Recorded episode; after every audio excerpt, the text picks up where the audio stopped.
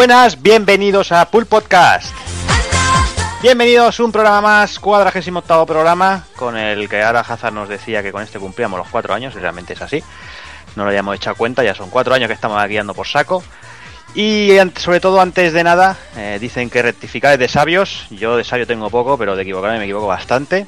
Y quiero hacer un pequeño apunte sobre la información que damos de Retro Barcelona porque hicimos dos fallos. Y por un lado dijimos que, haría podcast fase bonus y no es así, son sus, eh, podríamos llamar hermanos, la gente del mundo de, del Spectrum. Y por otro lado también comenté que, al hacernos socio de la, de la Asociación Retro Barcelona y comprar entrada 5 euros se nos regalaba la camiseta y tampoco es así. Lo que se regala es el póster del evento. Las camisetas también están a la venta, creo que unos 20 euros o algo así. Y nada, pues una vez ya comentado todo esto, vamos a empezar a saludar al personal. Eh, empiezas por el señor Tagoku, muy buenas. Muy buenas, tío, ¿cómo estamos? ¿Qué tal? ¿Cómo vas? Bien, ya aquí tirando el sofá, descansado por fin. Ya liberado, ¿no? Sí, ya tenía unas ganas, tío. Sí, sí, ha sido una, unas semanas muy duras. Sí, no sabes bien. Muy duras. Pero bueno, aquí ya con ganas de charlar un poquillo de juegos de escuchar un análisis de un juego al que le tengo muchas ganas. Es coña. Y, y nada, echar la tarde. Muy bien. Hola, pues vamos a saludar también al señor Hazard. Muy buenas. Pues muy buenas. Aquí estoy con una maratón de Project Zero que no sé ni, ni dónde estoy. Llevo. no sé, me acosté a las 6 de la mañana, me levanté a las once y media, jugando ahí, viciando, pero pero bueno, para, para ese análisis que vamos a hacer con, con Doki otra vez, va, a ser lo contrario que el anterior. Él va a rajar mal del juego y yo voy a rajar bien, o sea Vais a ser pareja, vais a ser pareja de hecho al final, ¿eh? Sí, bueno, a este paso sí. No me acuerdo, ya no me acuerdo ni con quién hice el Batman. Me parece también con él. Sí, sí, también conmigo, sí, También. Pues la próxima vez, macho, no me voy a comprar ningún juego para el mes que viene porque si no, a este paso me arruino bueno, ¿qué más da arruinarse? Pero sí, sabes, sabes que lo que estás diciendo es mentira. Sí. bueno, no sé ni qué juego saben, o sea que total. lo, que, lo que caiga en mis manos será lo que, lo que compre. Claro que sí. Pues nada, déjame que también salude al amigo Doki, muy buenas. Buenas, ¿cómo estamos? ¿Qué tal, Doki? Pues aquí estoy, que también tengo los ojos que se me los tengo rojos rojos de haberme tirado toda la noche, que de empalmada para con el Project Zero y luego irme a, currar, pero bien, ha estado y no, se confunde Hazard, no voy a rajar mal del juego, simplemente voy a dar una opinión pues como, no sé, o mejor también es que no soy un gran conocedor de la saga, pero realmente me ha dejado bastante frío el juego, pero bueno, ya lo adelantaré luego un poquito de análisis. Muy bien. Y nada, para, para finalizar, el señor Evil, muy buenas. Muy buenas. ¿Qué tal? Bueno, pues mira, descansando ya, que por fin hemos, hemos parido lo que nos ha costado tanto. Y nada, eh, anoche que pude, iba, podía jugar un ratillo, me fui a dormir a descansar, que lo necesitaba. es lo que eso, eso lo hace la edad. Si yo te lo dije a la de veces que, que tengo que hacer yo eso mismo.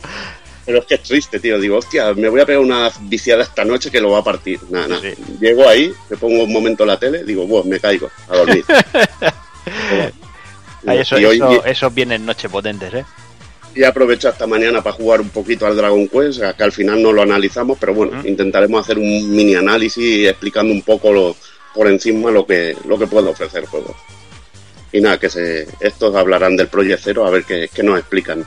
Claro que sí. bueno, lo que comentaba Evil, le habíamos dicho que íbamos a analizar Dragon Quest, pero como los que lo tenían que analizar, que eran Evil y Itaco han estado de culo con, el tema de la revista pues nada, hemos encalomado el, análisis expresa aquí a tope, que han pegado la viciada ahí que, no han amortizado ni el dinero casi. Pero bueno, tú piensas que me han tenido que dejar una Wii U, me la dejaron ayer por la noche, o sea. Sí, no, no, está claro. Está claro. Y bueno, lo que decíamos, eh, antes de empezar, vamos a hacer, vamos a explicar un poquito, Dagokun, si quieres, explicamos un poquito el tema de Retropur Podcast Magazine o como queráis llamarlo, vamos. Venga. Venga, pues nada. ¿Tú mismo quieres darle? Venga, yo mismo le doy pues el Retro Podcast Magazine es una puta mierda. Claro que sí. que se nos ocurrió así por decir, ah, pues venga, vamos a, a juntar los guiones y, a ver si hacemos alguna cosilla para tener el lomo ahí puesto en la estantería, con ese síndrome de Diógenes que tenemos todos. Y nada, eh, nos liamos la manta a la cabeza y dijimos, vamos a, vamos a hacerlo. Entonces al final ha salido un esperpento de unas 170 páginas, eh, que bueno, que por sacarle algo de, de precio saldrá 9.90. Ya sabéis que 10 pavos no es comercial. Y bueno, básicamente recopila los 16 primeros programas que hicimos de, retro, eh, que tenéis eh, juegos, bueno, lógicamente yo me tenía que tirar a los RPGs, así que estoy ahí metido con Chrono Trigger, Xenogears y Valkyrie Profile, por ejemplo. Luego tenemos burradas de tipo Street Fighter 0 Saga, el Castlevania X, eh, lo, no sé, Alex Kidd, eh, Super Mario Bros. 2, Do- Doki Doki Panic, Shinobi y un montón de cosillas más. Así que bueno, ahora que ya lo tenemos listo, eh, sí está claro que somos amateur, en ningún momento hemos querido ser profesionales y tampoco lo esperábamos ser con esto. Ah, ha sido algo simplemente eh, que queríamos como un recuerdo para nosotros y gente empezó a decir, hostia, pues guárdame uno, guárdame uno. Al final ha ido creciendo, así que si os hacéis con uno, espero que lo leáis con cariño y, y que no seáis muy tocacojones. y si en algún momento nos planteamos, que desde ya nos lo estamos pensando, en hacer un volumen 2 para más adelante, pues esperamos que sea mejor que este. Sí. Sobre todo tener más tiempo. Sí, sí. No, no, está claro. Eh, lo que la primera premisa era esa, ¿no? Teníamos un curro en guiones ahí acumulado muchas horas. Se han invertido muchísimas más, sobre todo por parte de Evil y de Taco Kun, que han tirado el resto ahí. Y la verdad es que, que sin ellos habría sido complicado. El resto, pues nada, hemos hecho lo que hemos podido durante lo que hemos podido. Y lo que dice Taco Kun, estará el libro, si no nos tanga la, la imprenta, lo estará listo para Retro Barcelona semana que viene, el 14 y el 15 de este mismo mes.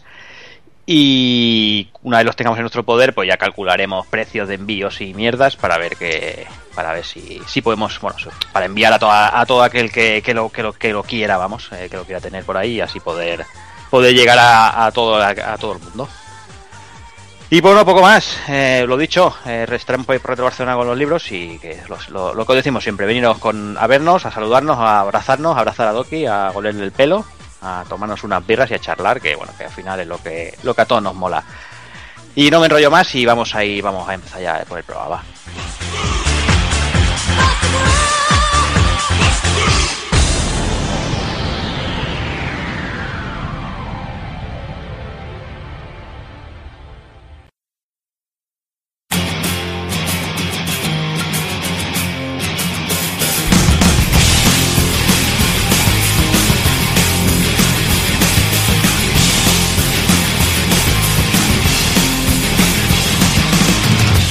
Y en el 48 programa empezaremos como siempre con noticias destacadas del mes de octubre de 2015.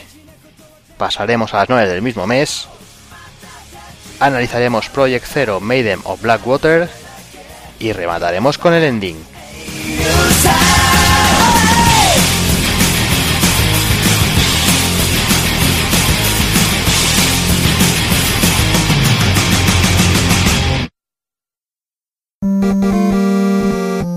Pulpofrito.com Me gusta.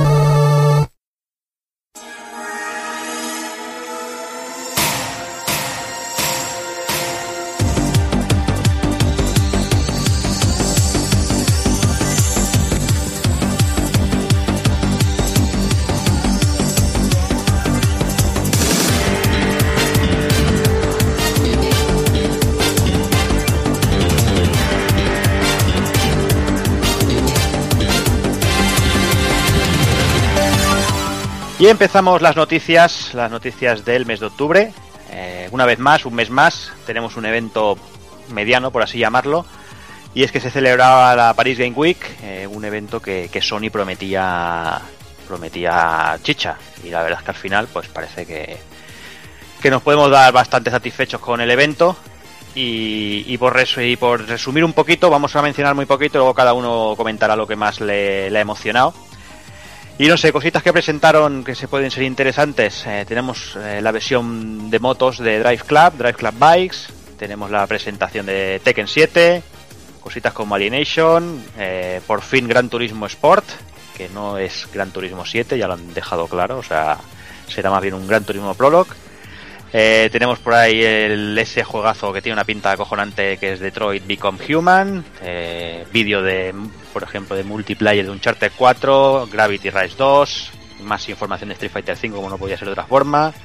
Star Wars Battlefront con 3 de lanzamiento, cositas, trailer nuevo de Ratchet Clank, o, también vídeo tremendo también de la demo de, Horizon Zero Dawn, que también tiene una pinta cojonante. Y por fin también gameplay de Nier, que también ese que nos tiene aquí el corazón robado. No sé, ¿cómo, cómo lo veis, Takokun? Que sé que has visto cositas que, te emocionarán. Bueno, pues la verdad es que parece que al final el, rollo este de ir a la Paris Games Week en vez de la Gamescom con conferencia le, ha salido bien a Sony porque al final se, se pegan prácticamente cuatro conferencias potentes y, en todas quedan como destacados porque durante la E3, bueno, sí que es cierto que estaba Microsoft y estaban ahí ahí, que tampoco hicieron nada malo, pero bueno, el Tokyo Game Show fue completamente Sony, más que nada porque el resto no estuvieron allí. Paris Games Week fue lo mismo y ahora les queda el, el PlayStation Experience. Así que imagino que tendrán muchas bombas preparadas para allí. Pues sí es cierto que se dejaron aquí y en el Tokyo Game Show cosas como el como este, el Last Guardian, se dejaron eh, bueno, dar información de Final Fantasy o de, o de Kingdom Hearts, pero bueno, lo que se vio, pues para mí hubo cositas muy interesantes. El Alienation este le tengo bastante interés. La verdad es que soy bastante eh, aficionado a jugar a todo lo que hace la gente de House Marquee y de hecho el, el Resogun lo tengo ahí enfermado al máximo. Eh, el Alienation este tiene una pinta de ser como el, como el Dead Nation, pero un poco más táctico. He visto pues colocar tarretas, torretas y hacer cosillas más, entonces me llama bastante la atención. Luego algo que me pareció bastante interesante fue el, multiplayer del Uncharted 4, que lo vi muy arcade y, y con, con rollo de artefactos mágicos, cosas así que le daba un puntillo. Eh, Gravity Rush, la verdad es que lo vi impresionante. Ya, de por sí anunciaba, eh, eh, prometía, y la verdad es que no, me decepcionó en absoluto lo que vi. Luego, bueno, con Street Fighter V pues nos presentaron a Dalshim, la verdad un poco de bajona siempre recuperar según qué tipo de personajes, al menos personalmente. lo que sí debo decir es que su nuevo rediseño me hizo gracia, así con la barba y el turbante. Y bueno, parece que va a tener cosillas jugables bastante guays, pero sigue siendo uno de esos personajes que no, que no los controlo ni con el mando de otro, ¿sabes? Hmm. Pero bueno.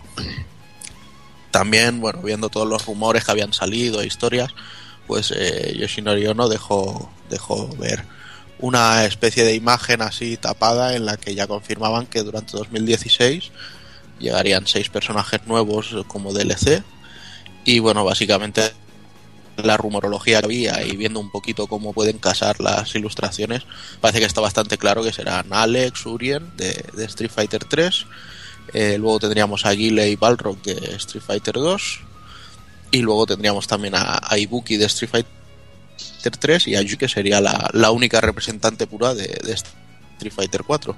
La verdad, no sé, bueno, a mí me apetecía más ver a otro tipo de personajes que, que prácticamente a ninguno de estos. Pero bueno, nunca, nunca llueve a gusto de todos y la verdad es que estoy bastante contento con, el plantel, así que habrá que esperar. Sí, el problema quizá, para mí el que más pereza me da Guile y sobre todo estando Nash por ahí. Bueno, Guile, Balrog, eh, no sé. Sí, pero bueno, Balrog es otra jugabilidad, ¿no? No sé, es diferente, pero Guile estando Nash a mí me, me, hmm. sobra un poquillo. Pues sí, a ver qué pasará con él. Y luego, bueno, algo que sí que me gustó mucho es el nuevo tráiler de Ratchet Clank, la verdad es que me, sorprendió por la cantidad de, de, de, que vi ahí. Las fases de nave se veían muy chulas. Eh, luego lo, vimos por ahí también. No sé si tendrá mayor implicación en el, juego. Pero la verdad es que el juego se veía una pasada. Y luego, bueno, teníamos también el, el Horizon. Me hizo bastante gracia. La demo me pareció bastante reciclada de, de la que ya habíamos visto. Así que tampoco me llamó demasiado la atención. O sea, me llama mucho el juego, pero lo que vimos no me, no me hizo llevarme las manos a la cabeza porque prácticamente ya lo había visto anteriormente. Luego cosillas inexplicables como el Until Down Rush of Blood este para, para el VR, que dices, bueno, de ser un juego de miedo a, ser un juego on rails en el que matas Wendigos, pues no sé. Y luego lo que sí que fue el colofón final y que me dejó muy flipadísimo fue el, trailer de Game que bueno va saliendo información y la verdad es que tenía una pinta estupenda y, se nota que lo está haciendo el, equipo Bayonetta de Platinum y que están trabajando con la gente de, de, de Nier y de Drakengard. Sea, se, se ve ahí un- una conjunción bastante chula. Pero bueno, ya han dicho que hasta primavera o así no sabremos nada más del juego, así que habrá que esperar con paciencia. Evil, ¿tú cómo lo has visto? ¿Has visto algo por ahí? Bueno, yo bueno, estuve viendo así un poco de todo, lo de Street Fighter V, esperando lo de los nuevos personajes y todo esto. Pero bueno, a mí lo que me llamó la atención también un poco fue el, el Shadow TVAs, que tenía ganas, mucha curiosidad desde que lo anunciaron. Me hizo mucha gracia ver el fondo del, del escenario así del, del juego original ahí plasmado así un poco en, en HD. Y me hizo mucha gracia. Y bueno, se ve un gameplay interesante, no se puede ser un, un buen juego de descarga si lo hacen variadito y, y con buen plataformeo y esto puede ser mucho mejor que el original, que jugablemente era bastante escaso. Lo que es que gráficamente era muy, y musicalmente era muy, muy impactante. Y luego el, el que me ha robado, como bien ha dicho Taco Kun, el, el que me tiene robado el corazón es el Nier. Eh, que a mí ya me gustaba el Nier original y si te lo desarrolla Platinum, pues mucho más. Y sobre todo viendo que han conservado lo que es el, el espíritu del juego, que para eso están los creadores, y ver que se han incluido pues los rollos ahí de jugabilidad matamarcianos que tenía el Nier, con lo de la, con lo de la pantalla llena de balas y todas esas historias, que a mí me molaba mucho, era muy original. Sin embargo, también te digo que no voy a estar tranquilo hasta que vea el componente rolero, ¿eh? O sea, todo el Sí, tema de poblados y cosas así. Y Porque eso de que lo haga Platinum me parece correcto, pero no quiero que deje de ser un RPG. O sea, no quiero un Metal Gear Rising tampoco. Mm, a ver lo que a ver lo que sale, a ver lo que sale. Está bueno también viendo lo que hicieron con Drakengard, cualquier cosa es buena, o sea que Sí, eso sí. pues, que mira que lo- los enemigos estaban trabajadísimos, pero el juego ya sabes que te daba cáncer de córnea directamente. Doki. Bueno, pues a mí también me ha parecido pasado un poquito como la pasaba Evil, el tema de Shadow of the Beast, pues yo tenía bastante poca fe, sobre todo porque solo había visto una imagen de lo que se había anunciado un poquito del juego y todo eso, pero después de ver los vídeos, pues me ha hecho bastante gracia y me ha gustado mucho tanto el diseño del personaje como el diseño de, de escenarios y no sé, me ha devuelto bastante la esperanza, aunque el tema de que sea de descarga, no sé, también me echa un poquito para atrás, pero pero bueno, me, me hace gracia y me hace bastante ilusión, porque en su día sí que jugué mucho al clásico, me gustaba mucho, lo jugué en Spectrum, por supuesto. Eh, pero era de esos juegos que me, que me, que me encantaban. Oye, ¿qué quieres que te diga? No, que yo te diga. que eso no es jugar al Shadow TVA, jugar en Spectrum no es jugar al Shadow TVA, macho, me cago en 10. He dicho que lo jugué, luego ya, luego ya lo jugué, lo, lo jugué en Mega Drive, lo vi en Amiga en algún momento, pero solo verlo porque no, no lo pude tocar. En No Amiga sé. hay que en Amiga hay que verlo, eso es lo que tú dices, en Amiga hay que verlo. Verlo y Jugarlo oírlo. Y oírlo. Tocarlo no pude, pero verlo, joder, yo flipaba, claro, a mí no me dejaban tocar, to- tocar esas cosas. Pero bueno, eh, y, me, encantaba en su día y no sé, tengo bastante esperanza, me ha gustado mucho el rediseño, me ha gustado mucho el estilo, tiene pinta de que va a ser muy bestia, también muy sangriento y le tengo y me hace muchísima gracia. Al igual que lo mismo que decís un poquito con Nier, también me ha hecho bastante ilusión, pero bueno, yo sigo con lo mismo. El No Man's Sky también me hace mucha gracia. No sé, tengo muchas esperanzas con este juego y me apetece muchísimo. Desde que lo vi ya hace tiempo, ya que la han estado hablando de este juego, no sé. Sinceramente, este No Man's Sky me hace muchísima, muchísima gracia. Yo, si hay algo que me, que me, me, me emocionó un poquito, fue el, el Detroit Bec- Become Human, que bueno, que no es el- lo, nuevo que va a ser de Quantic Dream, la- de- después de ver la demo aquella de, cara, aquella demo de- del motor técnico y tal, y la han reaprovechado para este juego. A mí la verdad es que me, me, me, me gusta, me gusta si el tema así un poquito cyberpunk y todo eso, tiene, tiene esa pinta y la verdad es que, te, te tengo una pinta. No sé si Haza, eh, que yo sé que a él le gustan los juegos de este estilo, no sé si... ¿Qué le parece? No, a mí también tenía bastante buena pinta y más, eh, bueno, la temática de los robots así con, con alma. eh. Bueno, tal como pudimos ver en lo que dices, el tráiler, aquella demo técnica que salió de cara. Sí. Y no sé, el, el que todos los fans hayan dicho al, al David Caja este que hiciera, que hiciera que hiciera un juego sobre esto, yo creo que, que ya era hora de que hiciera algo y, y no la demo aquella técnica que mostró de Play 4 del viejo. Que bueno, a saber, seguramente que acaben sacando un juego. El siguiente juego. Pero sí. Pero bueno, la verdad es que Detroit, Detroit en principio tendría que estar un poquito más hecho polvo, como todos sabemos, que está prácticamente abandonada. Sí. Y nada, me- te interrumpo, te interrumpo un momento, Haza. A mí no me gusta este tipo de juego, pero si me incluyen la casa de empeño a lo bestia, ya, ya me lo pillo seguro. Imagínate ahí al dependiente ahí hecho en rollo cibor, tío. Sería brutal, tío. Aquí, aquí, aquí lo que falta, la OCP, Robocop y toda esa mierda. eh. y ya está, tío. Y tendríamos el juego perfecto, pero no la, la, nueva que ni la he visto, no sé ni dónde transcurre, o sea que.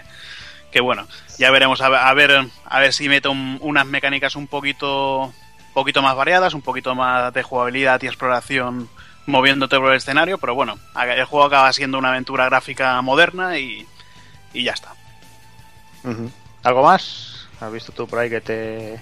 Pues vi el juego este que se llama Wild, en la, me parece que fue en la conferencia de Sony, lo fui viendo un poquito por encima y no estaba mal esto de, de controlar animalitos en vez de llevar animalitos deformes de esos que gustan a vosotros, de, de meterte, meterte en, la, en la naturaleza, meterte en la mente de, un águila para, para poder cazar alguna serpiente, eh, meterte en, en un conejo, bueno, eso lo hacemos todos los días, eh, para, para, para ir a alguna, alguna isla eh, donde está lleno de, de caníbales para para bueno para asustarlos con, con no me acuerdo que, que- me parece que era un oso pardo. Eh, dentro de GA estaba bien bueno y luego sobre todo la invocación de la medusa aquella gigante con aquello aquel, ju- aquellos siete que tenía que, que bueno yo creo que igual igual será un juego interesante y yo lo voy a seguir la pista. No sé si me puedes comprar sino el Watch Simulator, tío. Sí, joder, macho. y ser no- una cabra, tío, de total. Sí, bueno. Y nada, luego, pues claro, Nier Automata, mm, Draken, Drakengard 3, bueno, sería una mierda gráficamente, pero la historia, a pesar de que era mucho más infantil que los anteriores, era una, una puta rayada. Cero estaba con una puta cabra, te daba un montón de, de niveles extras a acabarte el juego, te, luego te daba las misiones de todas las hermanas. Y bueno, Ma- Nier más- Automata es... eh, Más que una mierda técnicamente, para mí era una mierda jugable. Bueno, técnicamente Sí. y jugable. Pero bueno, Sí. ahora ver, ahora, ahora ver este, macho, porque como haga, lo haga todo Platinum Games y te dure 6 horas como todos los juegos de Platinum, pues la hemos cagado ya. Pues ya estamos con A los ver. tópicos. Los tópicos, macho, Metal Gear Rising 6 horas, nota eh, que- Monkey 6 se horas. nota que no ha, que no ha jugado al Wonderful y, y a ver si te lo pasas Claro. en seis horas. Pero ni, a- bueno, ni al Transformers que no son seis, son cuatro. depende.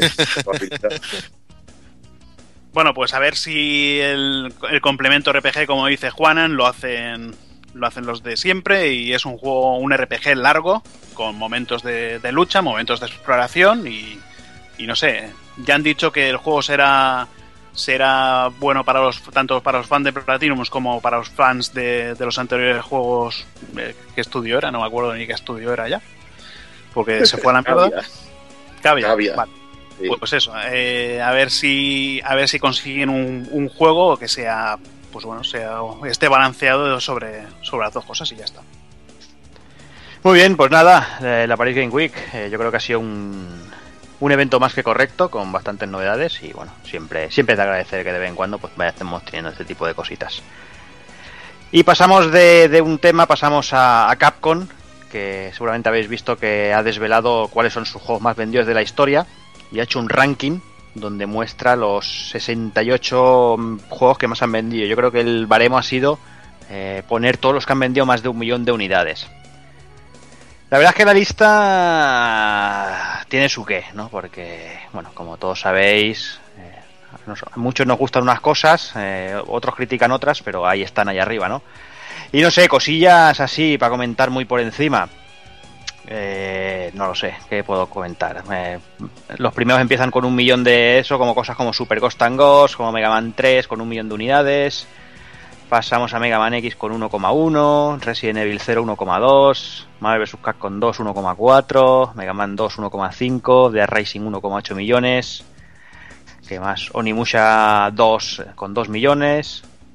Devil May Cry, el primer, la, pri- la primera entrega 2,1 millones. Street Fighter 4 con 3,3. Y ya entrando en el top tenemos por ahí cositas como Monster Hunter 4 con 3,9 millones, la versión de 3DS. Cositas, también tenemos dos, un par más de, de Monster Hunters. Tenemos Resident Evil 2 de PlayStation con 4,9 millones en la cuarta posición. Tercera posición, Street Fighter 2 de Super Nintendo con 6,3 millones, ahí en nada. La fiebre, tío, eso sí que fue fiebre. Y lo Sí, eso sí que fueron beneficios ahí a saco. Mm, Resident Evil 6 en la segunda posición, con todo lo mierda y todo lo criticado que ha sido, con 6,3 millones. Y en el top 1, Resident Evil 5 con 6,9 millones, rozando los 7 millones y lo mismo de que con Resident Evil 6, con muchas críticas, pero ahí está. Evil, mm, como fan de Capcom, no sé, ¿cómo lo, cómo lo ves?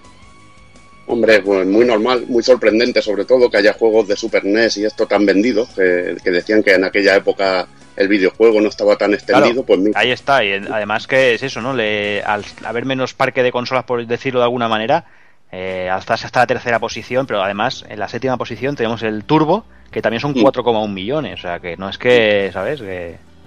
¿no? incluso está el de Mega Drive con un con 1,7 o algo así, o 1,6 el turbo, Mm. que también es muy, muy curioso, tío, o sea que si hubieran suma- eh, también si hubieran sumado las de plataforma, las de plataformas, porque bueno, son distintas versiones del juego, pero el Street Fighter 2 Turbo y el Champion Edition de Mega Drive, pues son más o menos en sí lo mismo. Y el Super Street Fighter también podrían haberlo sumado. Pues serían incluso muchísimas más. Pero que es sorprendente que se diga que ahora es la época que más des, que más, más parque de consola hay, que más se vende y tal, y verte esos juegos tan tan añejos. Pero bueno, es que es lo que he dicho antes, que Street Fighter 2 fue una fiebre que no era normal. Sí, sí, es que se han vendido a mansalva. Pero bueno. Y los títulos de Mega Man también, la verdad que de- siempre han dado mucho mucho provecho, sobre todo al principio. En la NES y esto, si sumaran todas las ventas de la, de la saga podría dar miedo. Sí, sí, está claro. Hazard. No, que esto deja claro que hacia dónde tirará Capcom para sacar secuelas. Bueno, y hacia dónde va tirando. Por ejemplo, Resident Evil ya va- lleva seis secuelas.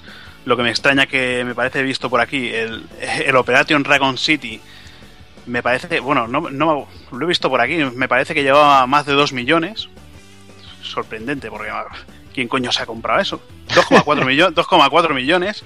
Yo supongo que, bueno, lo que dices, eh, eh, ahora hay más parque de consolas, pues todo, todo el mundo, pues nada. eh, mira, un Resident Evil tiroteo, un Call of Duty, venga, va, vamos a comprarlo. Los de siempre, pues yo creo que no, que no lo hemos comprado, y el que lo haya comprado habrá- sido Sito para tenerlo en la colección. Sí, seguro. Y, y nada, pues juegos de los últimos de Capcom para, para Play 2 como eh, Haunting Ground o South of Colossus, eh, South of Rome, eh, no están en- ni en lista, o sea, han vendido menos de un millón para, para que veamos que, por qué no sacan secuelas. Dragon's Dogma 1,3 millones, para que nos quejemos luego que no nos sacan aquí el online.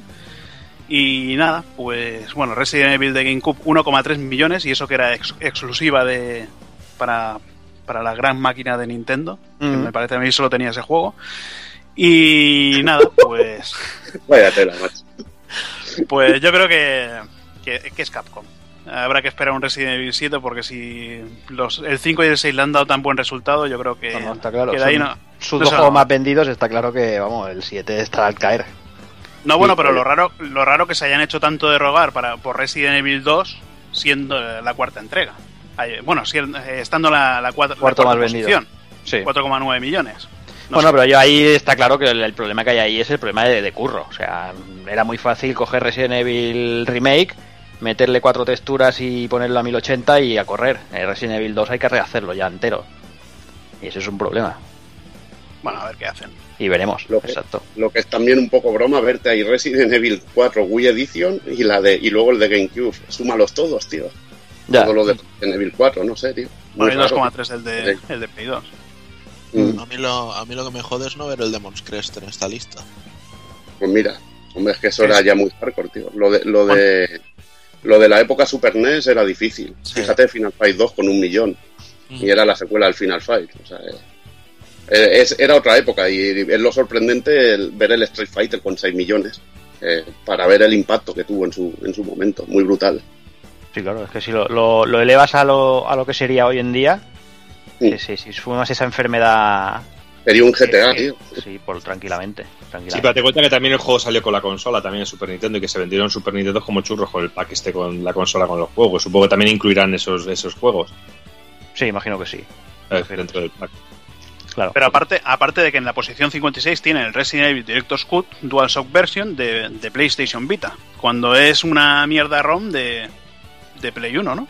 Y me parece que no está ni en castellano en la... No sé, muy raro esto. No lo sé. Pero bueno, es oficial, ¿eh? La lista la ha publicado la propia Capcom, ¿eh? No es aquello que digas que se la sacan ahí de la manga. Pues bueno, no sé. Mm, La verdad es que, que choca ver eso, ¿no? Son lo que decimos, ¿no? El Resident Evil 5 y Resident Evil 6 han sido criticados hasta la muerte. Pero ahí está, rozando los 7 millones de unidades vendidas y. Y bueno, y la verdad es que, creo que merece, que merece la pena un poquito echarle un vistazo y, y, y hacérnoslo mirar porque realmente eh, es eso que decimos, ¿no? Quitando cuatro cosas, el top eh, está cargado de Residents y de Monster Hunters. Y bueno, es lo que, es lo que le está dando dinero a Capcom y lógicamente como empresa es lo que va a buscar, el dinero. Venga, pues vamos, vamos a por la siguiente. Esta es una noticia que le va a gustar mucho a Evil.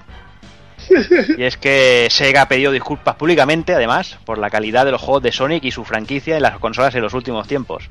Dice que no han sido de una calidad aceptable y que ha sido difícil traducir el lado icónico de las 2D en los años, de los años 90 a las 3D. Esto ha sido el director de marketing de Sega Europa, John Rock. ¿Cómo, Bueno. ¿cómo tomas estas palabras, Evil? No, muy bien, está muy bien hecho. Menos mal que no lo han hecho en Japón, porque se hubiera tenido que suicidar más de un directivo, ¿sabes? Al dedo, estilo oye, honorable. cor- cortarse los meñiques. ahí a tope. ya te digo. Menos mal que ha sido en, en Occidente. Pero bueno, mu- mucha razón tiene. La verdad que el Generations no estuvo nada mal. El Ulises a mí personalmente me gusta. El Colors no estaba mal, pero no han llegado a tener ese nivel que, que tenía antaño o que tenían los Adventures de Dreamcast. Y entonces, pues es normal que digan esto. Lo que pasa es que tienen que ponerse las pilas y crear un, un juego a la altura del personaje, como ha estado haciendo Nintendo con Mario, que creo que no ha bajado tanto el listón de calidad en lo que se refiere a, los- a los juegos puros de, de su personaje o de su- del icono de la compañía.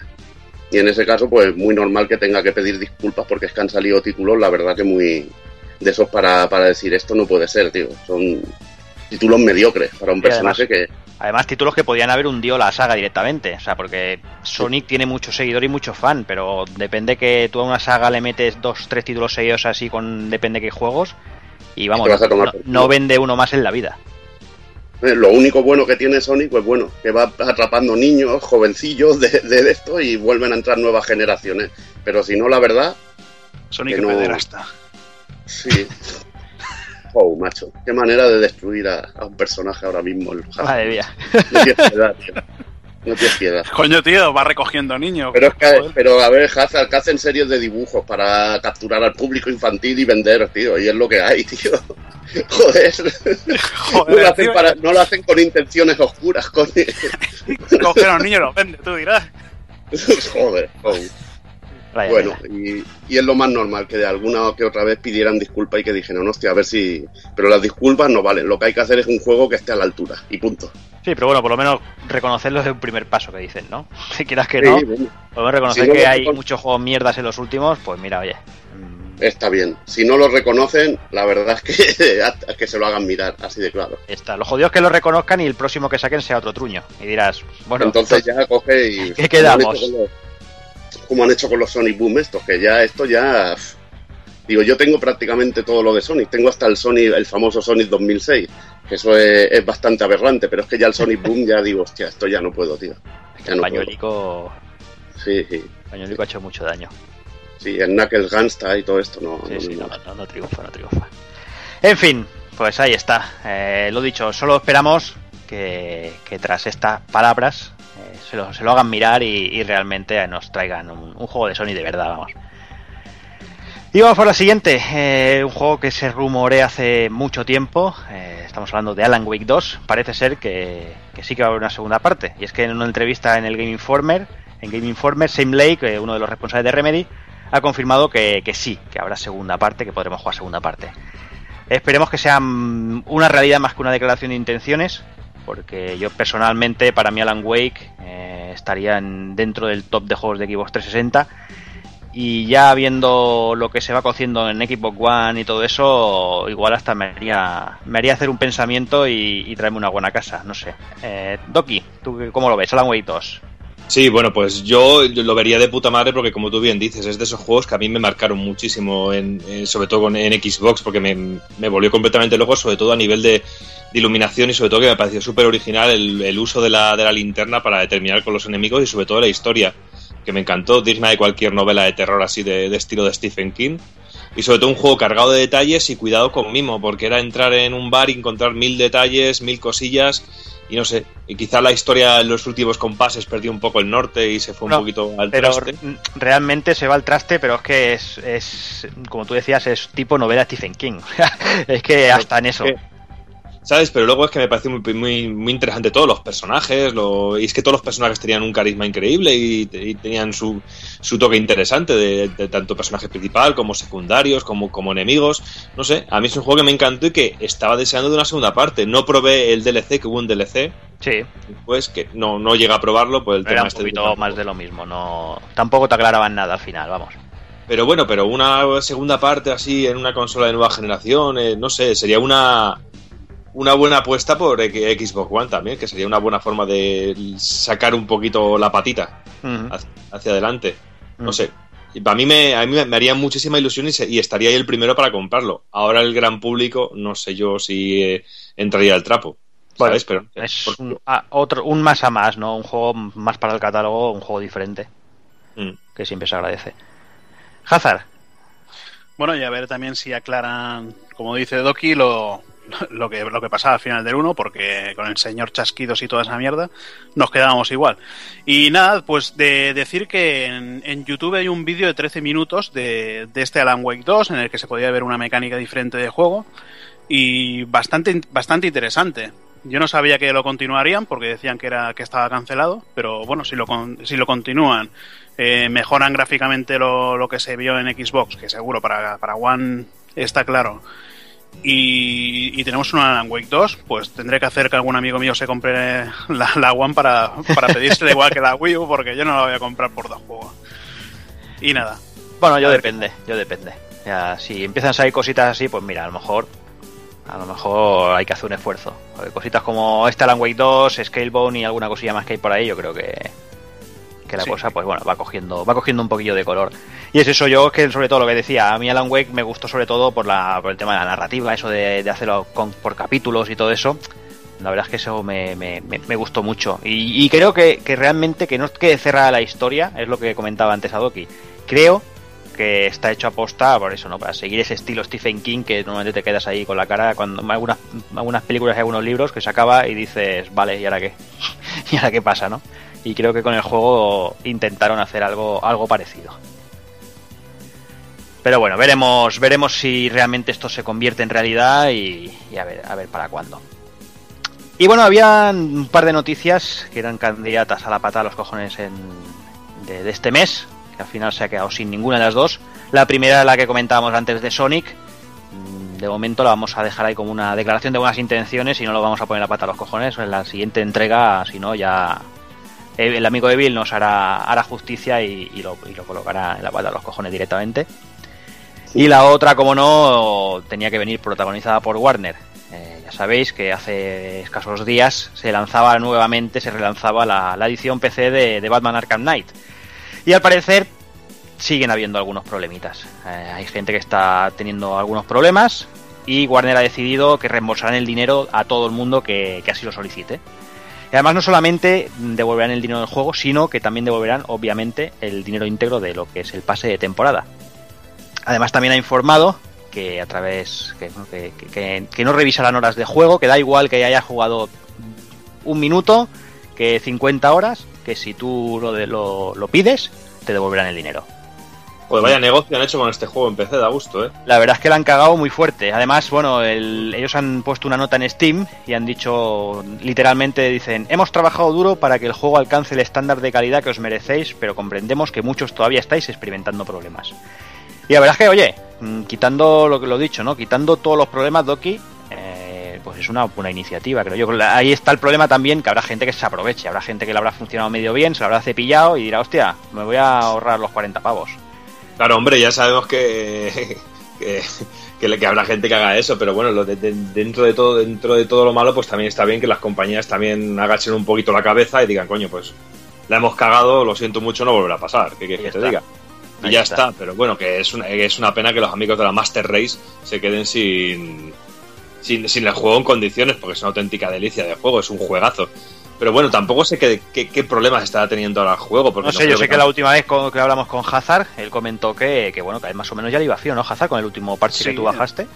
Bueno, y me parece que después de eso eh, vino el parche de, Bueno, sí, la última vez que hablamos, sí, ya venía con todas las opciones de, de configuración y, a ver, a mí me iba bien. Tampoco es que tenga un, un pepino de, de, PC. Yo creo que me va medio decente, pero bueno, prefiero verlo a 1080 con todas las texturas bien, que me da algún tirón, pues a tomar por culo. A ver, joder, ya he jugado a, 200.000 juegos con, con, algún tirón. Tampoco me voy a poner a llorar ahora porque el juego no me va a 60 estables.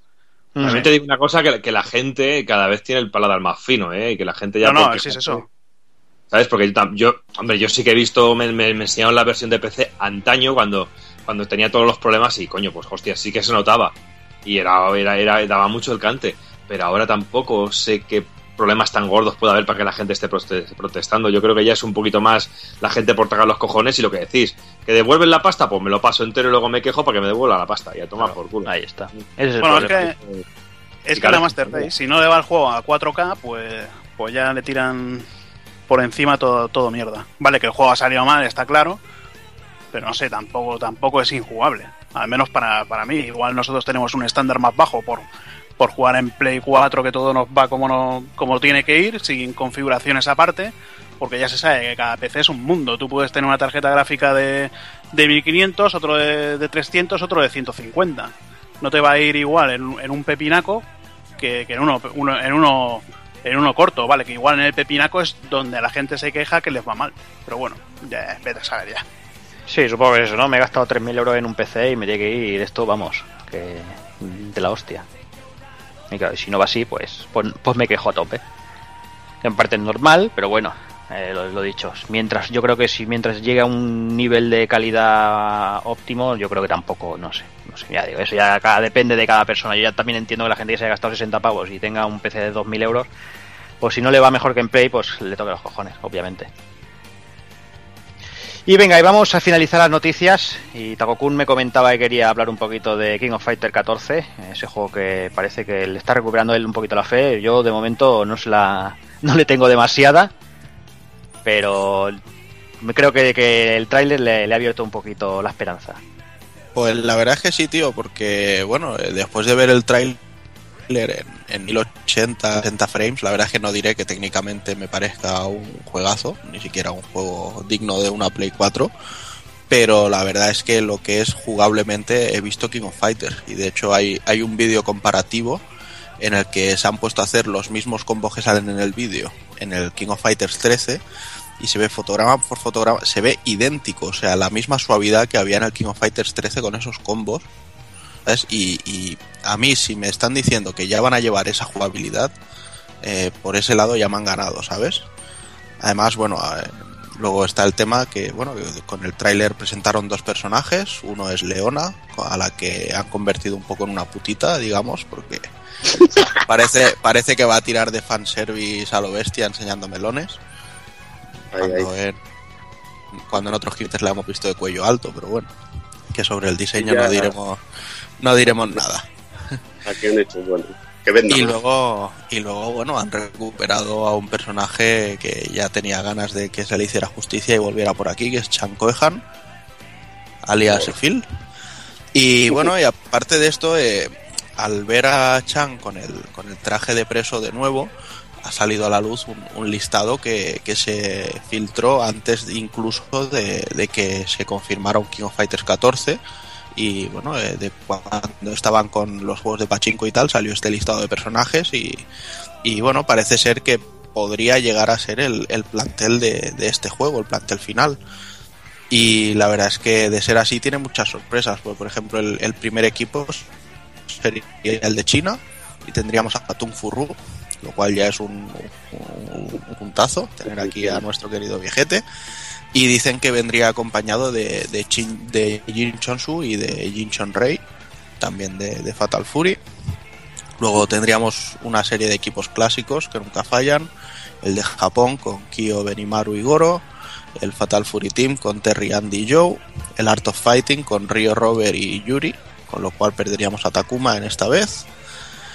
Luego tendríamos el equipo de K con K Máxima y Kula.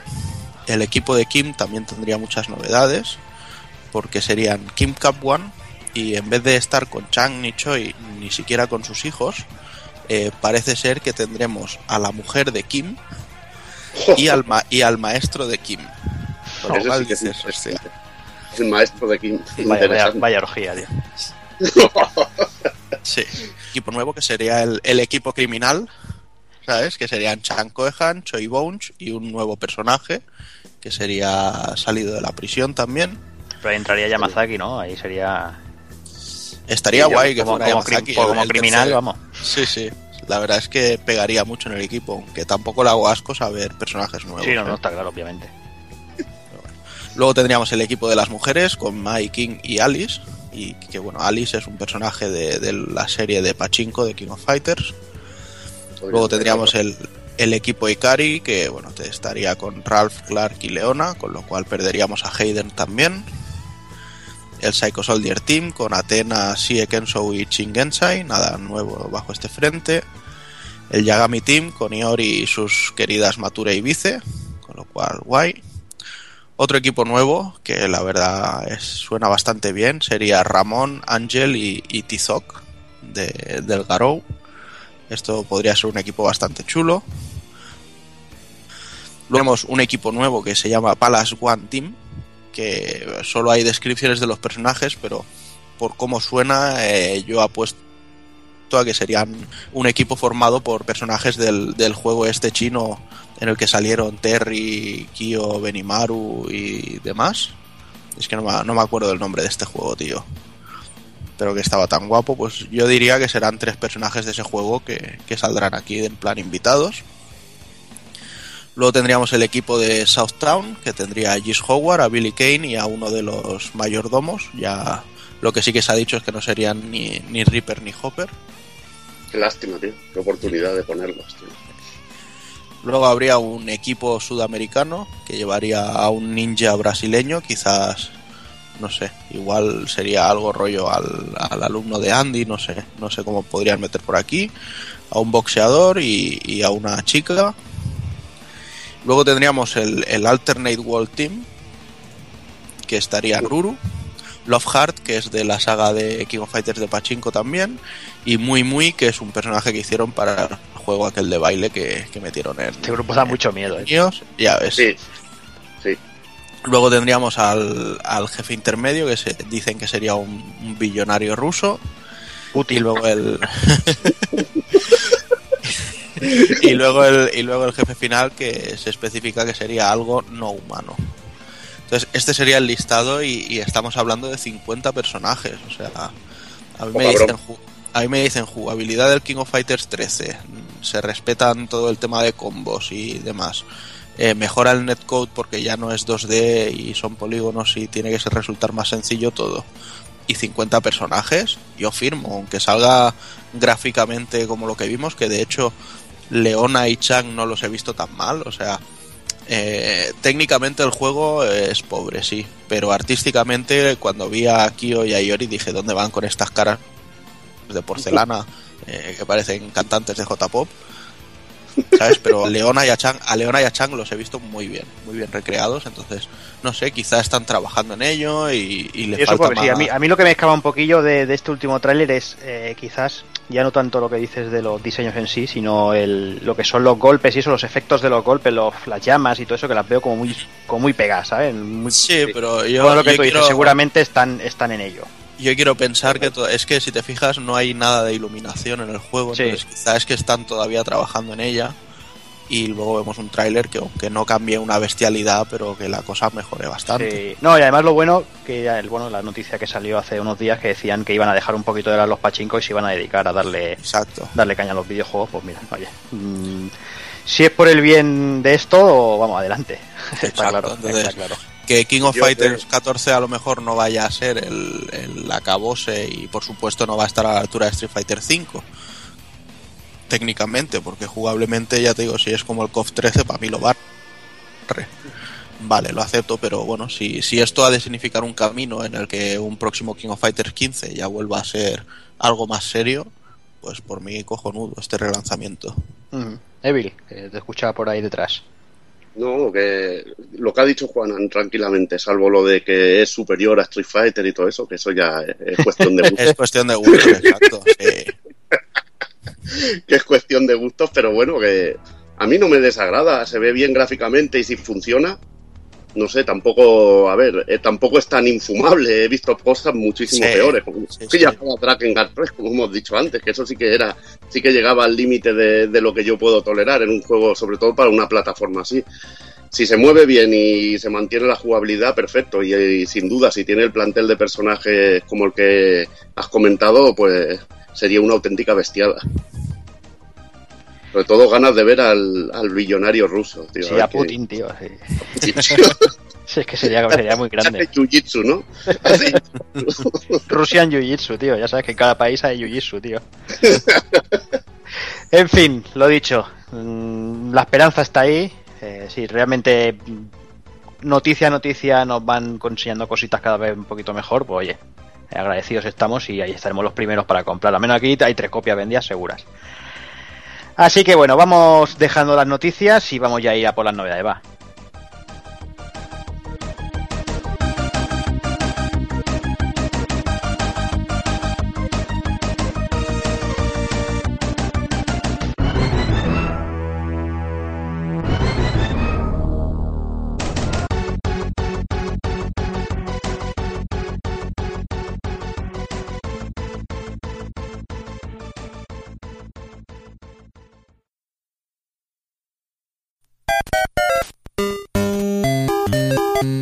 Visítanos en pulpofrito.com. Te esperamos.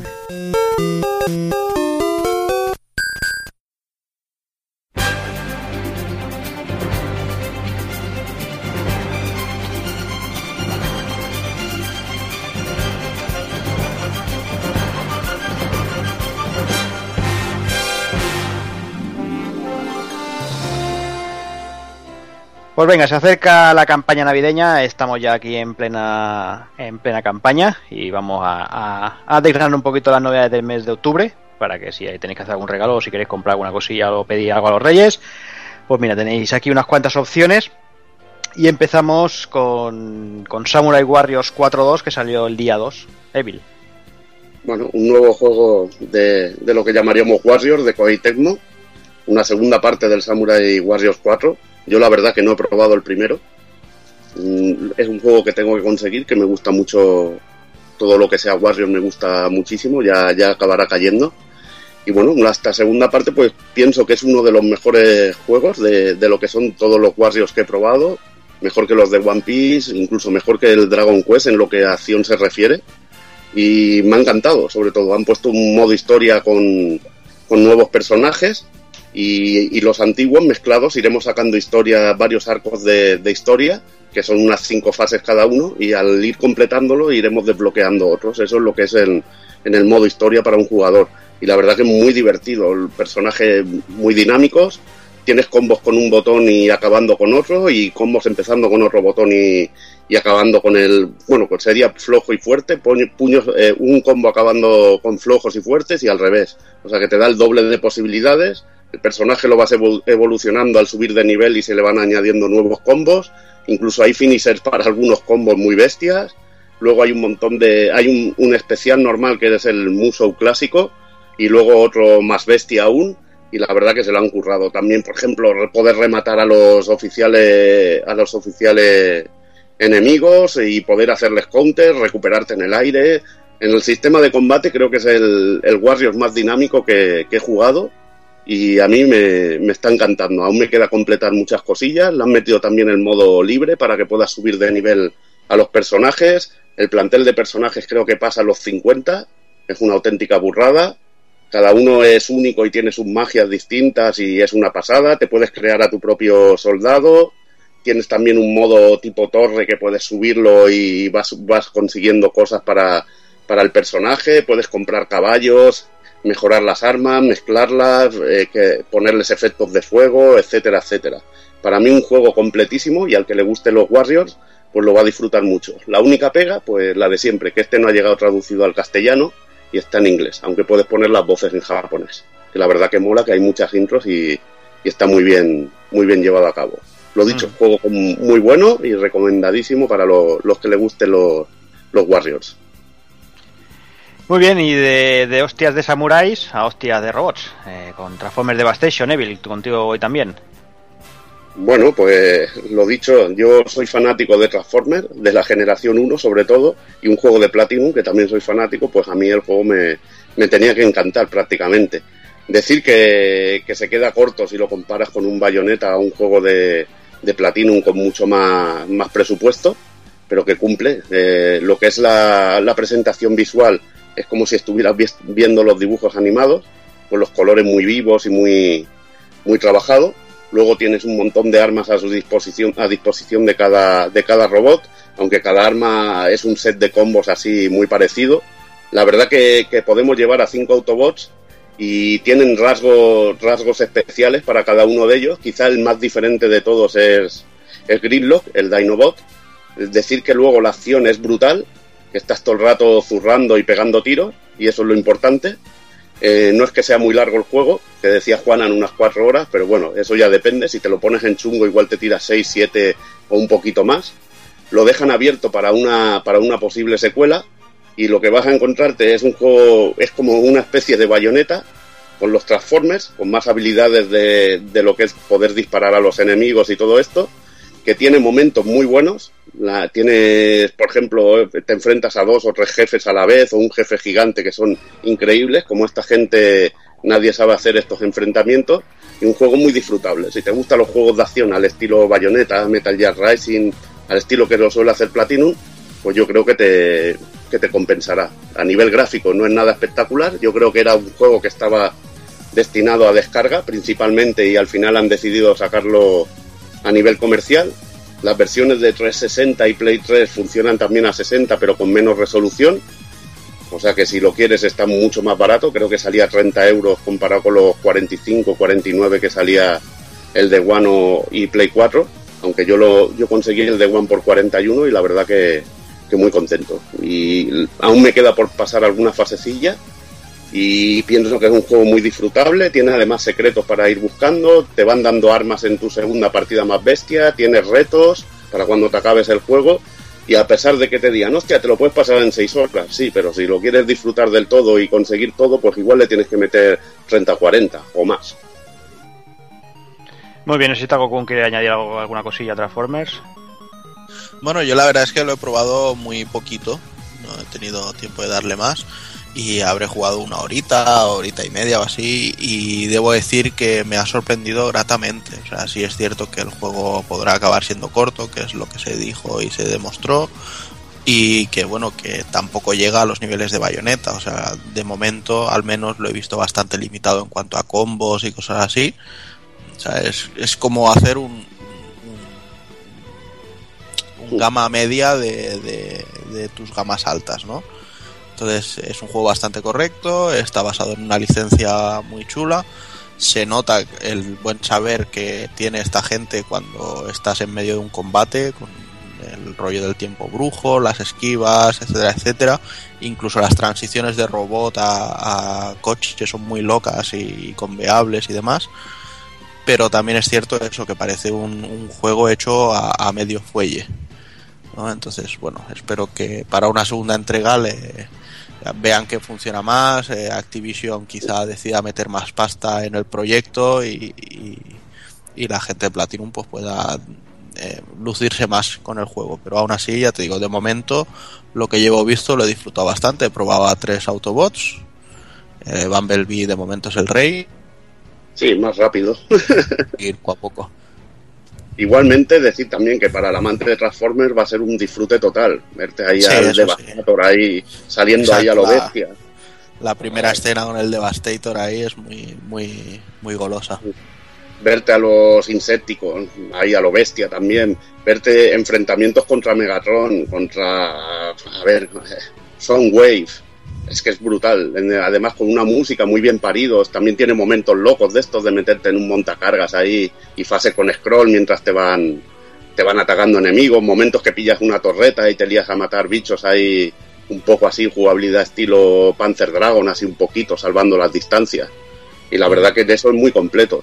También me gusta que, que para que veáis las similitudes con Bayonetta, que tienes también la tienda para comprar movimiento y compras el típico alante-alante para romper combos, o el típico atrás-alante también, vas comprando distintos poderes, poder hacer parring, etcétera, etcétera, que ya lo hemos visto en chorro mil juegos de Platinum. O sea que es como dices tú, más bien una gama media eh, de, lo que serían sus juegos, más que nada por, cuestión de presupuesto. Que para mí es un juego bastante bueno. Y si te gusta el Transformers, pues ya se convierte en indispensable. Venga, pues vamos a por el siguiente, como me quedo con Tagokun, el día 10 y con un charter de Nathan Drake Collection. Pues un charter de Nathan Drake Collection, la verdad es que la única pega que le he encontrado es el precio. ¿Sabes? Entiendo que son tres juegos, pero considero que sacar un, un remaster a día de hoy a 60 pavos es quizá ya un abuso. Entonces, me parece bastante feo. Aún así, debo decir que los he disfrutado como un enano, los he vuelto a disfrutar, sobre todo el primero, que agradece muchísimo el, el, remaster y se le nota bastante en el aspecto gráfico y en los 60 frames y demás. Y luego, bueno, pues todos sabemos que el, que el Uncharted 2 es un subidón, eh, no necesitaba mucha mejora, de hecho, cabe recordar la, la cagada de, de, los reporteros de VG2 47 con, con coño, yo pensaba que estaba jugando un chartro y estaba con el 2. O sea que con eso dicen mucho y no sé, eh, tenemos pues lo que tuvimos en su día, lo único bueno, se le ha quitado los multiplayers, supongo que también es porque querían ya de cara a no canibalizar y que en cuanto salga un Charter 4 pues todo el mundo esté jugando a ese en vez de a estos multiplayers. Y bueno, eh, por sí, eh, lo que digo, un precio algo caro, pero son tres historias, tres historias bastante chulas y, yo no, desde luego no lo dejaría pasar si, si alguien o no ha probado la saga o, o está ahí con el gusanillo de decir no sé si tirarme o no tirarme. Si, si tienes ese mínimo gusanillo, tírate porque te lo vas a pasar de puta madre. Venga, pues vamos hasta el día 16 y vamos con Doki con Dragon Ball Z Extreme Butoden. Bueno, pues al igual que Juanan dice que no hay que dejar escapar la oportunidad de Uncharted, yo que sí os recomiendo que dejéis escapar la oportunidad de Dragon Ball Z Stream Butoden directamente. Porque ha sido. Si, si ya de normal los juegos de Dragon Ball me estaban. los tenía ya bastante infravalorados y que me decepcionaban muchísimo y que ya no, no me decían nada, con este ha sido. Pero ha sido el, el remate del remate, porque ha sido totalmente terrible encontrarme un juego en el cual todos, absolutamente todos los personajes actúan de la misma manera y todos, absolutamente todos los personajes hacen los combos de la misma manera. Y no tiene ningún, ningún, ningún tipo de dificultad y te puedes pasar cualquiera de los combates aporreando todo el tiempo XBA, XBA, XBA, continuamente. Y eso le quita por mucha gracia, porque luego a nivel visual y a nivel gráfico el juego, pues es muy chulo, porque salen un montón de personajes. Y hay veces que hay cinco o seis personajes en pantalla al mismo tiempo haciendo cosas pero claro, si luego a nivel jugable es totalmente aséptico y lo dice alguien que, agradece cuando un juego es simple, de lucha, porque lo puedo manejar y me puedo, puedo pasar un buen rato, pero es que llega a tal colmo de la simpleza que ya me es aburrido, hasta a mí es un auténtico coñazo. Eh, intenta aprovechar cosas también de la última entrega que ha habido para PlayStation 4 y PlayStation 3, el Xenoverse, con, con, una historia ahí de universos y de personajes que saltan de un tiempo a otro, un enemigo que está manejando un poquito el espacio-tiempo, pero bueno, realmente no merece absolutamente para nada la pena y cuando crees que tiene un poquito de, ves un poquito de luz al final del túnel te das cuenta de que es la misma mierda pero disfrazada otra, de, otra, de otra cosa. Tiene la gracia de que incluye personajes entre comillas, o situaciones nuevas, como el, el, Son Goku de la película de que se, va a estrenar ahora que por aquí por España, la de otra vez el, regreso de Freezer, eh, incluye transformaciones de la película, incluso incluye personajes de, de Dragon Ball Z Super, cositas así, pero realmente no, no son un aliciente suficiente para un juego, sobre todo viniendo de la gente de la que viene, que, que tiene ideas cojonudas, ¿eh? que tiene ideas cojonudas y que esto visto en una consola de, de sobremesa con una variedad a, nivel de golpes o que por lo menos te puedas tengas que aprender los golpes de un personaje de otro realmente podría haber sido bastante interesante pero es que te estoy hablando de que escojas el personaje que escojas es absolutamente lo mismo pero lo mismo. Cambia la animación del golpe cambia el estilo de combo pero a la verdad para hacer un ataque especial varía uno de otro de si lo haces en el aire o lo haces en el suelo. Es la única variedad que tiene pero todos se mueven de la misma manera y hacen absolutamente lo mismo Gráficamente, muy chulo, aunque no deja de tener, de quedarte con la sensación de que es una animación en Flash, realmente el juego. No sé, bastante decepcionado, sobre todo porque yo tenía cierta esperanza con él, pero bueno, ahí, ahí queda. Eh, lo he sacado toda, pero absolutamente todo, todo me pasa el juego completamente en todos los en todos los modos he sacado todos los coleccionables y todo en tres horas y media cuatro de juego Mm. y ahí puedo leer Una pena, no hay nada que apuntar maneras y viniendo de donde viene eh, esperamos pero muchísimo más de este juego. pero que te estoy hablando que he sacado un marcador del 100% del juego he sacado todo en tres horas y media eh Ya, ya, ya, ya. Sí, sí, y ha no, sido unos ratos cuando antes de ir a dormir que te pones a la cama a jugar un rato y desde el momento es que si te digo que no he perdido ni un solo combate pero ni uno no. Mm. sabes pero, pero ni uno Sí, sí, muy triste. En fin, pues vamos, vamos a por el siguiente. Vamos al día 16 y vamos con Dragon Quest Heroes, el infortunio del árbol del mundo y la raíz del mal. Que qué título más largo, ¿eh, Bill? Ya ves, casi te queda sin aire, eh, tío. Pongan una coma ahí o hagan los títulos más cortos, por favor. Sí, sí, totalmente. Bueno, pues también otro, otra nueva entrega en la saga Warriors, en esta, en esta ocasión en el universo de Dragon Quest, que la verdad que está muy bien adaptado, sobre todo a nivel musical, que es espectacular. También los personajes a nivel gráfico, que se ven, bueno, ves el, el estilo de Toriyama allí plasmado en, en forma de videojuego y lo ves muy bien, muy bien en los gráficos. La verdad que está, está muy conseguido. Pero bueno, ya lo habíamos visto también en, Dragon Quest 8, o sea que, que tampoco es sorprendente que lo hagan, que lo hagan así. Pues nada, te encuentras un Warriors un poco distinto quizá a los demás. El Juanan me lo, me lo comentó anteriormente, ¿no, Juanan? Que era un poco, que para ti era más parecido quizá a aquel juego que había en Play 3, el, ahora no me acuerdo, el Silo, ¿no? Exacto, el, el Trinity- Trinity Souls of Zilol. Ujú. que eran fasecillas así, que te meten en, más que nada en misiones con mapas muy pequeños, en el que tienes que defender alguna cosa o tienes que eliminar enemigos, unos portales que te van saliendo enemigos y todo esto. Y bueno, un poquito de acción allí, bastantes movimientos especiales y sobre todo lo importante del juego, que para mí en la acción, por ejemplo, está muchísimo más limitado que lo que es el Samurai Wa- Warriors 4 que he comentado anteriormente, es sobre todo los elementos que tiene de Dragon Quest. Lo de poder equiparte tus armaduras, tus espadas, lo de poder repartirte los puntos de, de experiencia y conseguir puntos para, para mejorar a tus personajes en el aspecto que quieras.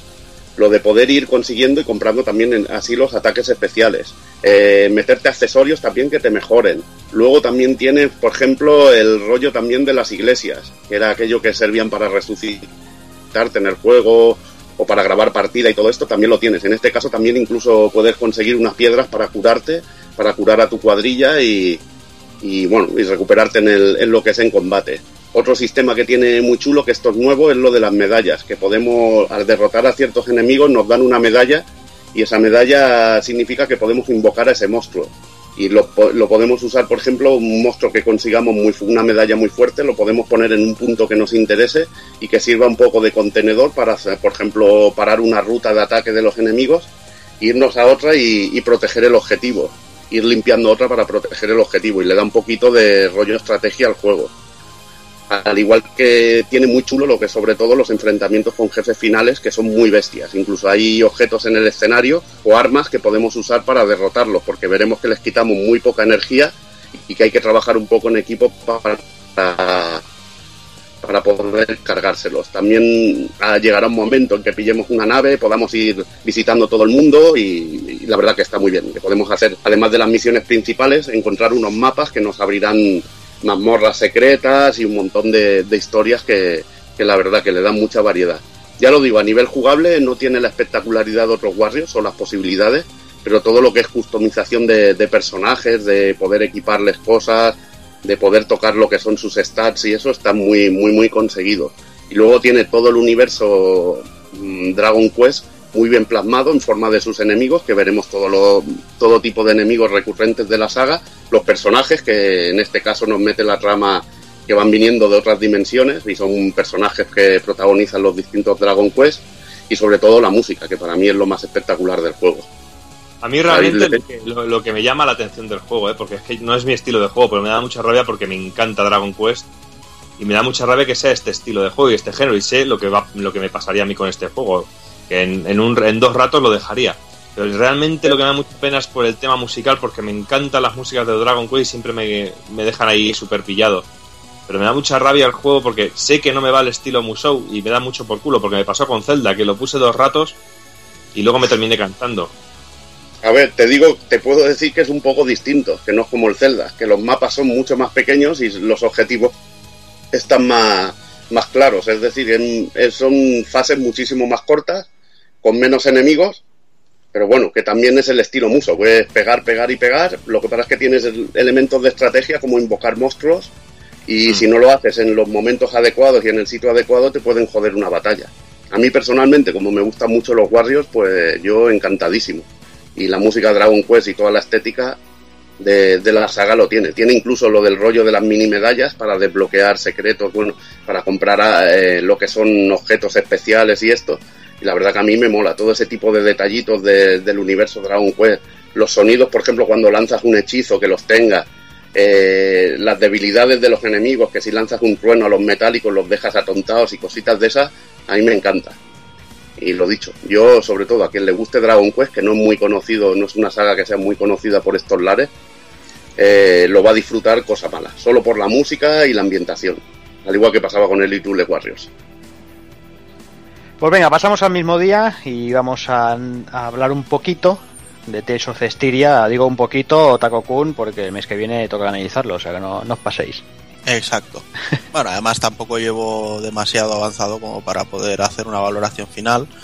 Eh, lo que sí voy a decir es que de momento el juego me anda bastante. Lo estoy jugando en Play 4 y realmente no es que tire de la consola, pero al menos agradece que no tenga el, el popping tantial que tenían los Chili, etcétera, etcétera. Y bueno, está a 30 frames. Ya dijeron que era por un tema de, que los combates estaban enlazados a, los frames del juego, así que era muy difícil cambiarlo. Pero bueno, de momento a nivel de historia me está gustando bastante. Los personajes me caen bastante bien todos, que es algo bastante difícil en esta saga. Y lo que sí que estoy viendo es que es bastante más sencillo. O sea, van metiendo cosas que complican mucho eh, customización, porque ahora los objetos te llenan una especie de cartón de bingo y conforme vas haciendo líneas ahí pues vas eh, mejorando stats y tal, y además le puedes meter luego una, una especie de gato bicho Pokémon que también mejora y tal.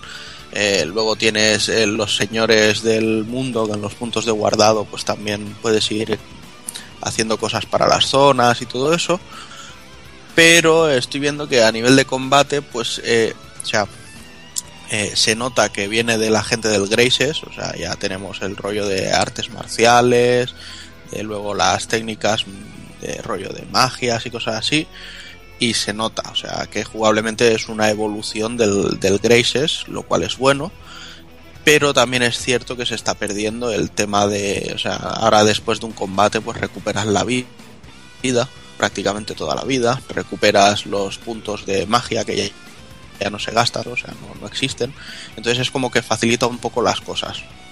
Sí. Aunque luego a los Eso combates antes de- en realidad los combates sí que tocan un poco los huevos porque tienes que buscar los puntos más débiles, las combinaciones para los enemigos, etcétera, etcétera. Pero en ese aspecto me, ha dejado un poquito de mal sabor de boca. Pero bueno, bueno, no sé cómo seguirá la cosa. De momento estoy dándole ahí, conociendo, creo que ya he conocido a todos los personajes que me faltaban por llevar. Y ahora pues a, a seguir dándole. Me han presentado al que parece ser también el jefe final con bastante carisma, está teniendo bastantes escenas de anime para lo que llevo de juego, o sea que muy bien. Y además, bueno, decir que salió en edición coleccionista y nos hicimos con ella y, y la, la verdad es que es bastante pasada con las minifiguritas, viene con una ova de 30 minutos de, que vendría a ser el principio del juego, banda sonora, viene con DLCs de Mystic Artes para algunos personajes, con el DLC de la Alicia para la historia, etcétera, etcétera. O sea que bastante guay. Muy bien. Me, me gusta que, que Banco le esté dando esta importancia últimamente a la saga. Evil, no sé si quieres añadir alguna cosilla. No, ya me reservo un poquito para el análisis, que no quiero desvelar mucha, mucha cosa más y totalmente de acuerdo con Juanan en muchas cosas de que, de que ya era hora que esta saga llegara en estas condiciones aquí, que ya lleva un tiempo, que venga traducido y que venga de esta manera. Y bueno, ya hablaremos el mes que viene. Yo creo que Juanan ya ha hecho un pequeño avance, un pequeño avance ya bastante bueno. Muy bien. Pues venga, vamos hasta el día 23 y últimamente ya sabéis que no puede haber un año con mínimo un Assassin's Creed y ese día salía Assassin's Creed Syndicate, que Hazard nos va a hablar un poquillo de él. Bueno, pues nada, eh, sí, Assassin's Creed Syndicate es un Assassin's Creed, eso está claro. Eh, sigue, sigue siendo lo mismo. Eh, a mí la anterior entrega, el Unity, me encantó por París. París era una, auténtica maravilla. Pero bueno, este Syndicate Londres lo veo un poquito más, poquito más soso. Bueno, es como en Londres, los, ingleses ya se sabe, siempre tomando café. Eh, bueno, té. Y nada, pues eh, tenemos las novedades que hacen diferente, diferente la saga, que es eh, se añaden carros o carromatos. podemos ir robar como si fuera un GTA para ir de un, de un lugar a otro más rápido. Se han, se han añadido también el Garfio, con el que podemos ir de un edificio a otro que bastante, bastante entretenido, hace las escaladas bastante más rápidas, pero se han eliminado cosas como pasar por dentro de, casas cuando estás huyendo, eh, que en el Unity habían un montón de, de interiores, eh, podías pasar por ventanas, aquí me parece que he encontrado una contada, y nada, gráficamente me parece a mí que, que tienen que cambiar el motor gráfico porque por mucho que, hayan presentado el nuevo el, el tráiler este con, con de Nvidia para PC, el juego no no mejora, bueno, mejora un poquito las sombras, pero es que ya después de ver, de ver cosas como The Witcher 3, eh, Metal Gear gráficamente, que era, era una maravilla, histórica, historia una mierda, y, nada, digamos que, que, tienen que cambiar el motor gráfico por mucho que lo hayan hecho ahora, espabilar un poquito, que no pongan excusas que, que Play 4 y Xbox One los lastran, la excusa es que quieren sacar un puto juego cada año. O dos. o, dos, y, ya está. Es que de momento, bueno, el, modo de, controlar Londres, eh, controlarlo por zonas, el Támesis, eh, Whitechapel, bueno, y todos los barrios estos de, Londres haciendo diferentes misiones, que secuestrar a templarios y meterles en un carro de la policía, eh, cargarte bandas para que se unan, bueno, para que se unan a ti los Rooks, eh, dentro del KB hay cosas que sí, que son diferentes, pero bueno, sigue siendo en esencia un Assassin's Creed. Eh, perdemos también el tema futuro de Desmond, como en Unity. También eres un iniciado, que no se sabe ni, quién cojones eres. Me han salido dos vídeos contados del futuro, protagonizado por, Rebeca, por Rebecca y Hastings, que es el, de los templarios de, que acompañaban a Desmond. Y no sé, yo creo que he hecho en falta un poquito más de tema del futuro, porque si ya en anteriores juegos el mundo se fue a la mierda y aquí continuamos continuamos no, no, se explica nada qué, ocurre. No sé yo creo que, que para el año que viene nos explicarán un poquito más. Eso seguro. Eso, eso, es lo único que está claro vamos pues venga vamos al mismo día Takokun Blaze Blast Blue Chrono Fantasma Extend venga pues con este no nos extenderemos mucho eh, valga la broma porque bueno Primera que lo dicho, poquito lo he visto de momento y segunda que tampoco es que tenga demasiadas cosas por encima, o sea, eh, añadidas como para como para que de juego. Simplemente es el mismo Black Blue Chrono Fantasma que llegó a PlayStation 3 con un poquito más de historia y con dos personajes nuevos. Eh, entonces, bueno, eh, está muy guay que llegue a Play 4. quien no lo haya jugado anteriormente, pues se encuentra posiblemente ante el Black Blue más completo que haya hasta el año que viene que salga el, el fanfiction este o como se llame. Y poco más que decir, es que es, es, incluso menos que un, que un refrito. Pues venga, seguimos contigo y vamos con el mismo día y con Disgaea 5 Aliens of Vengeance.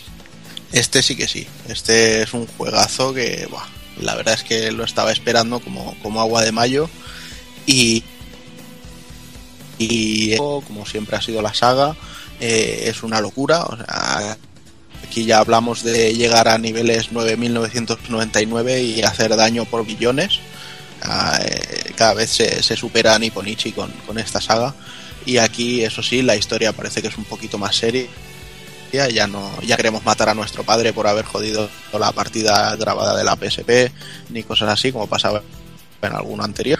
Pero bueno, nos encontramos con, con un juego, por si alguien no sabe, un, un RPG estratégico por casillas, en Final Fantasy Tactics, donde tenemos un montón de opciones de customización de los personajes, mm, armas, aquí han añadido el tema de las subarmas, por si queremos ponerle una segunda, Eh, luego tenemos sistema de maestros y aprendices, podemos hacer batallones, eh, desde el típico montar una escalera humana y pegar con el de abajo con todos los que tiene cogidos arriba, muchos ataques combinados, vuelve el Magic Change para convertir a los monstruos en, arma y, utilizarlos con técnicas especiales. es una burrada, es Disgaea a la, a la enésima potencia. Y si bien es cierto que gráficamente tampoco es un juego que, que, tire de potencia, eh, nos encontramos con un aspecto gráfico un poquito mejorado del, que vimos en el, en el Disgaea de 2, que fue lo último que apareció en Play 3. Así que más o menos os podéis hacer una idea de, lo que vais a encontrar. Y desde luego es un juego para fans de la saga y si os mola tenéis que tiraros de cabeza. Pues venga, saltamos hasta el 27. Eh, como comentábamos, en la Paris, de la Paris Games Week presentaron esa versión de motos de Drive Club, llamado Drive Club Bikes, y Hazard se ha hecho con él y ha estado echando unos fotillos y no sé qué tal. ¿Qué tal está eso, Hazard?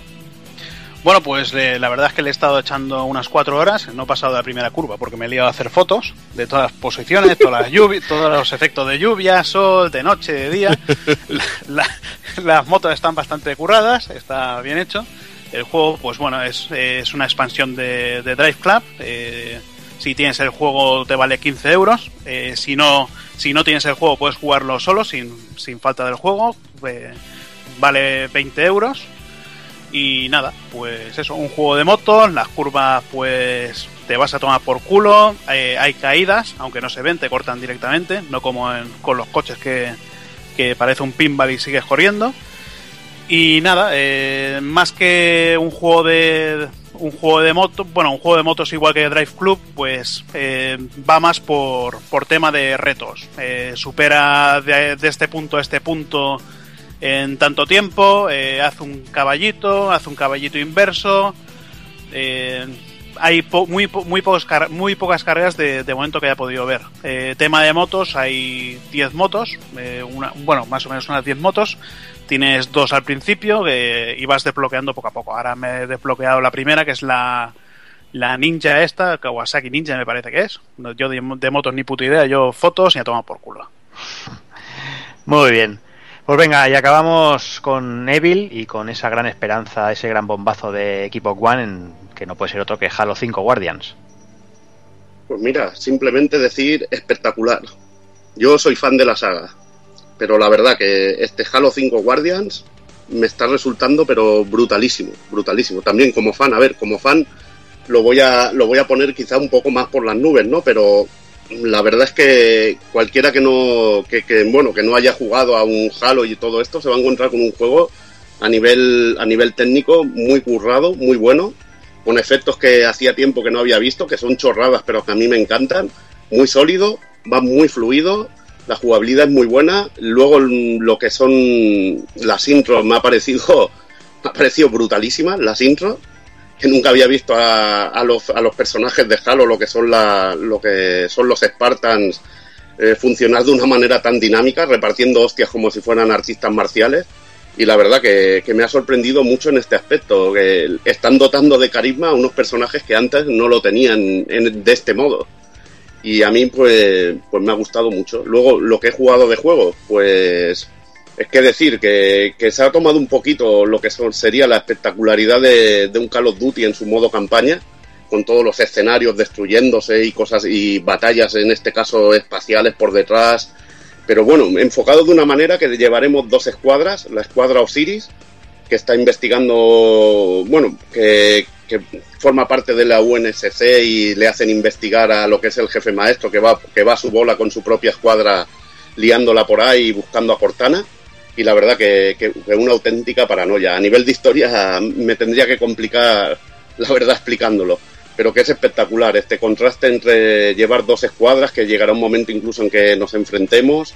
Está genial. Lo de poder jugar a cuatro players en cooperativo online también es un plus Decir también que, todo lo que es armas y el universo está expandido con el rollo de los Forest Runners que, ya salían en Halo 4 y tenemos una escala de, batalla espectacular. A veces se llega a ver una de personajes en pantalla que, que lo flipas. Aparecen unos jefes finales también que son, son increíbles. y la verdad que a mí me está entusiasmando. Ya te digo, me gusta sobre todo los detalles, la campaña no es eh, muy larga, pero podemos encontrar muchas cosas y muchos caminos que no, que no hayamos que no hayamos visto antes. En cuanto a mecánica de juego, es mucho más rápido este Halo, mucho más dinámico. Pues ya el movimiento del personaje lo vemos más fluido y tenemos acciones, por ejemplo, como hacer una pequeña esquiva con el propulsor, que la podemos hacer saltando, que la verdad va de perlas para, para hacer buenas esquivadas. Y tenemos un ataque en salto también, clavando el puño, haciendo un puñetazo así de energía. Y también un, empujón si vamos corriendo que nos permite abrir rutas especiales para poder flanquear enemigos y todo esto. La IA de los enemigos, como siempre, muy bien, porque te intentarán putear de, todas las maneras posibles y la verdad que, un juego muy disfrutable. No he probado el multijugador, que en, en teoría expandirá aún más lo que es la, la, jugabilidad del juego, tampoco es lo que más me interese del Halo, pero por ejemplo, igual que me llevé una decepción un poco en sí con el Halo 3 a nivel técnico, que no creía que era, que, que no lo veía digno de estar en una 360, que lo podrían haber hecho mucho mejor, luego ya lo mejoraron un poco con el Halo Reach, eh, en el caso de Bungie, la verdad que este Halo 5 a nivel técnico sí que dices, hostia, esto sí que, que es un juego hecho para una consola de, de, nueva generación. Ya tanto a nivel de diseño, colorido y de presupuesto. Se nota que se han dejado los billetes y la verdad que lo tendré muy en cuenta para los GOTI de este año. Muy bien, pues hasta aquí las novedades más interesantes. Eh, algunas nos van a quedar en el tintero, pero como siempre decimos, son las novedades que hemos jugado y, bueno, y son las que, las que os comentamos. Así que volvamos a dejar por aquí, vamos a ir con unos minutillos musicales y volvemos con el análisis de Project Zero, Maiden of the Blackwater.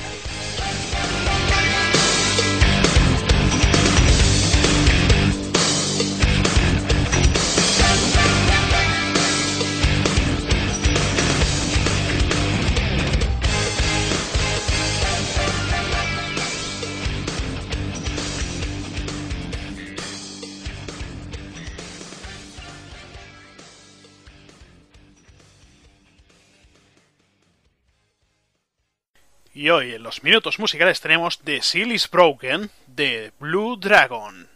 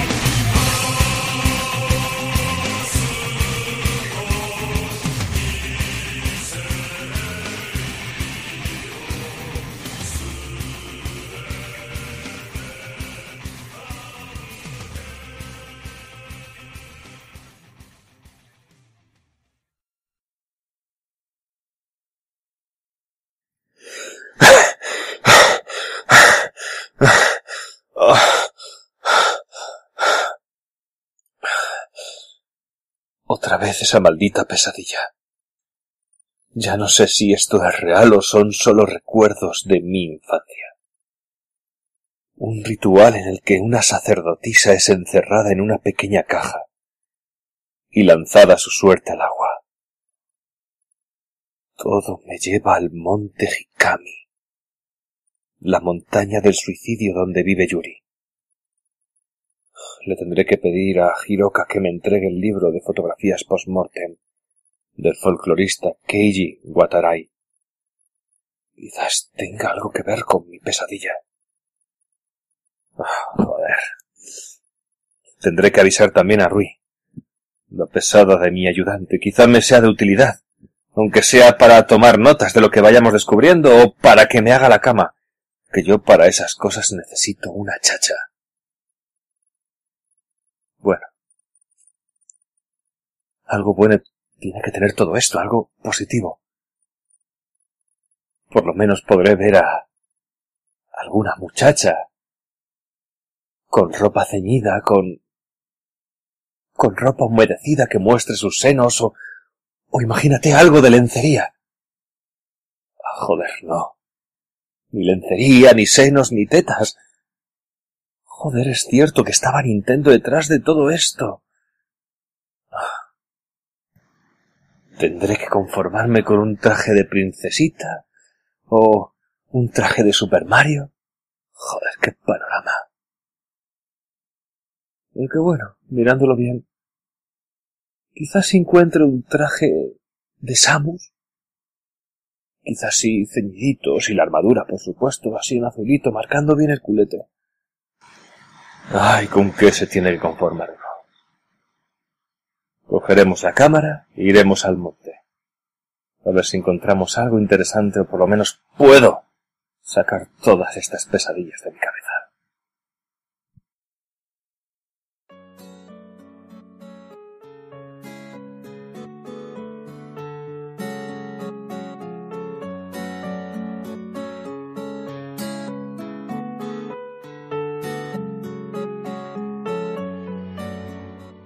Project Zero es una saga creada por Makoto Shibata. Eh, hizo también Quantum Theory, o sea, podéis saber el gran nivel que tiene este creador para PlayStation 2. Los dos primeros capítulos eh, también han pasado por la primera Xbox, el tercero que fue exclusivo para Play 2 y ya eh, una cuarta entrega para Wii que bueno, fue desgraciadamente no llegó por aquí ni, ni América tampoco.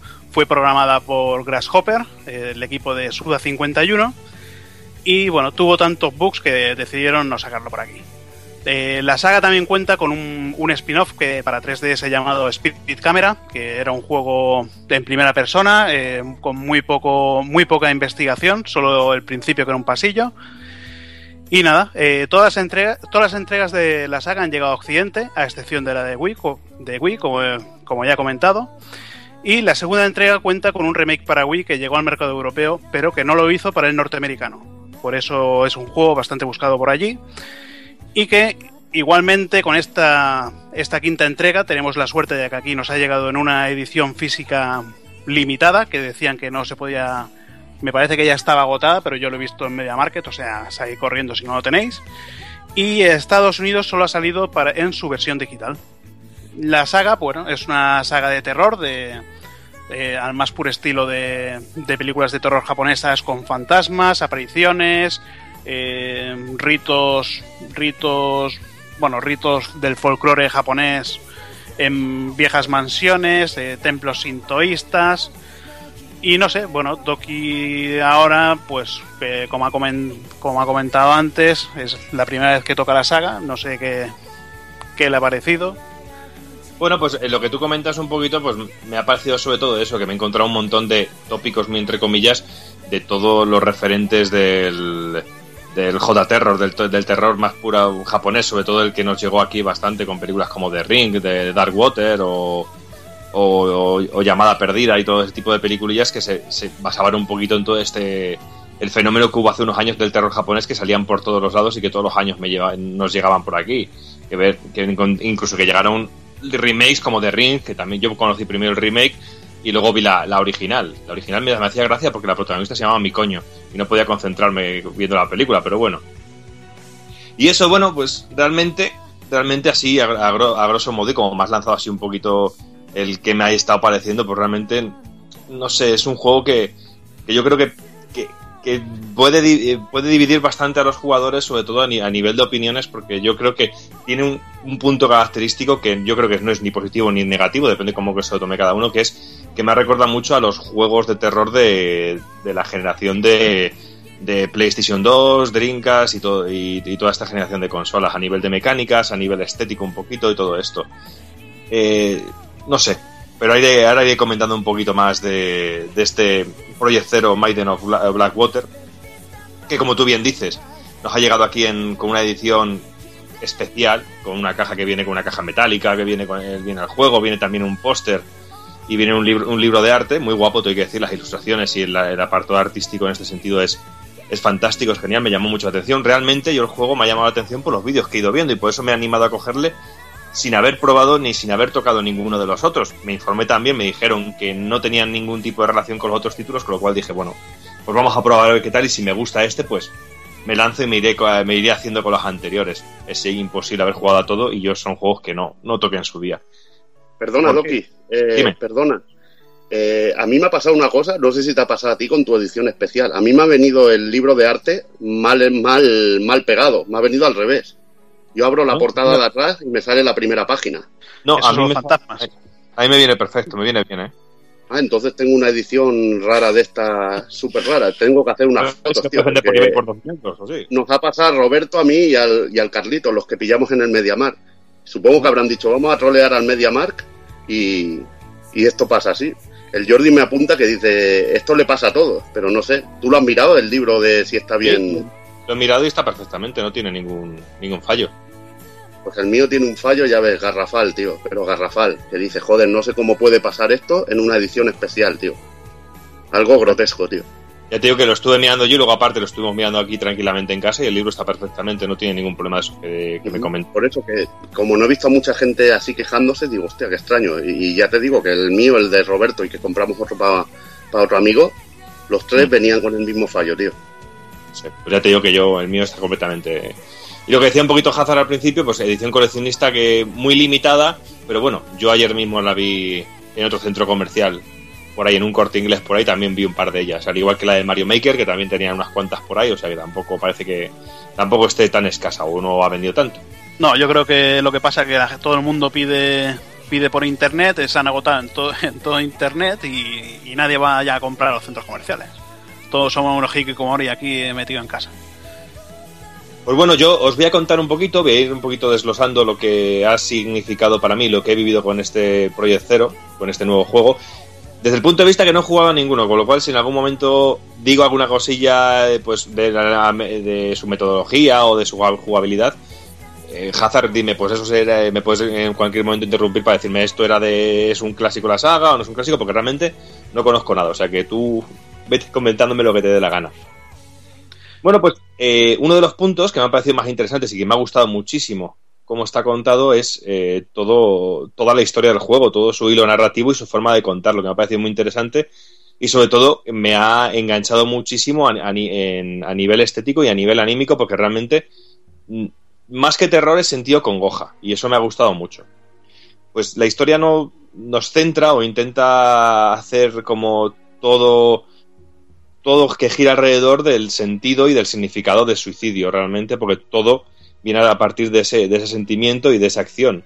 Eh, y es que algo está pasando cuando la noche cae y ya son muchos los que han acudido al monte Hikami a quitarse la vida. Y a partir de ese punto, pues es donde arrancará toda la historia de este Project Zero. Y es que en un momento, eh, nuestra mentora y amiga desaparece investigando uno de estos casos, con lo cual tendremos que ir en su busca.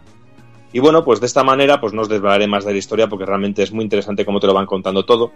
Eh, eh, cuando empiezas el juego, el juego te pregunta que cuál cómo quieres que sea tu experiencia de juego, si quieres disfrutar únicamente, disfrutar de la historia y ver cómo que ocurre o disfrutar de la, de la mecánica. Bueno, no deja de ser una forma de, que puedas elegir un- un nivel de dificultad. Aparte de decir que, bueno, apuntar que, eh, aparte del tema de los suicidios, hay que comentar que, por ejemplo, el tema de las, las cámaras oscuras, las cámaras oscuras es un objeto de coleccionista Eh, bueno, eh, en todos los juegos se ha, mencionado esto, porque en todos los juegos ya se sabe que se controla, se lleva la cámara, eh, con su creador, Ico Aso, que digamos que es el que tendría un lazo, un lazo de unión con, con todos los juegos. Ya, bueno, crea, la creación de cámaras oscuras, una linterna oscura como pasaba en Project 04 y diferentes cosas aquí así para pues bueno pues para detectar todo lo que sea oculto tanto fantasmas como como otros objetos que bueno ya iremos hablando de ello un poquito más adelante.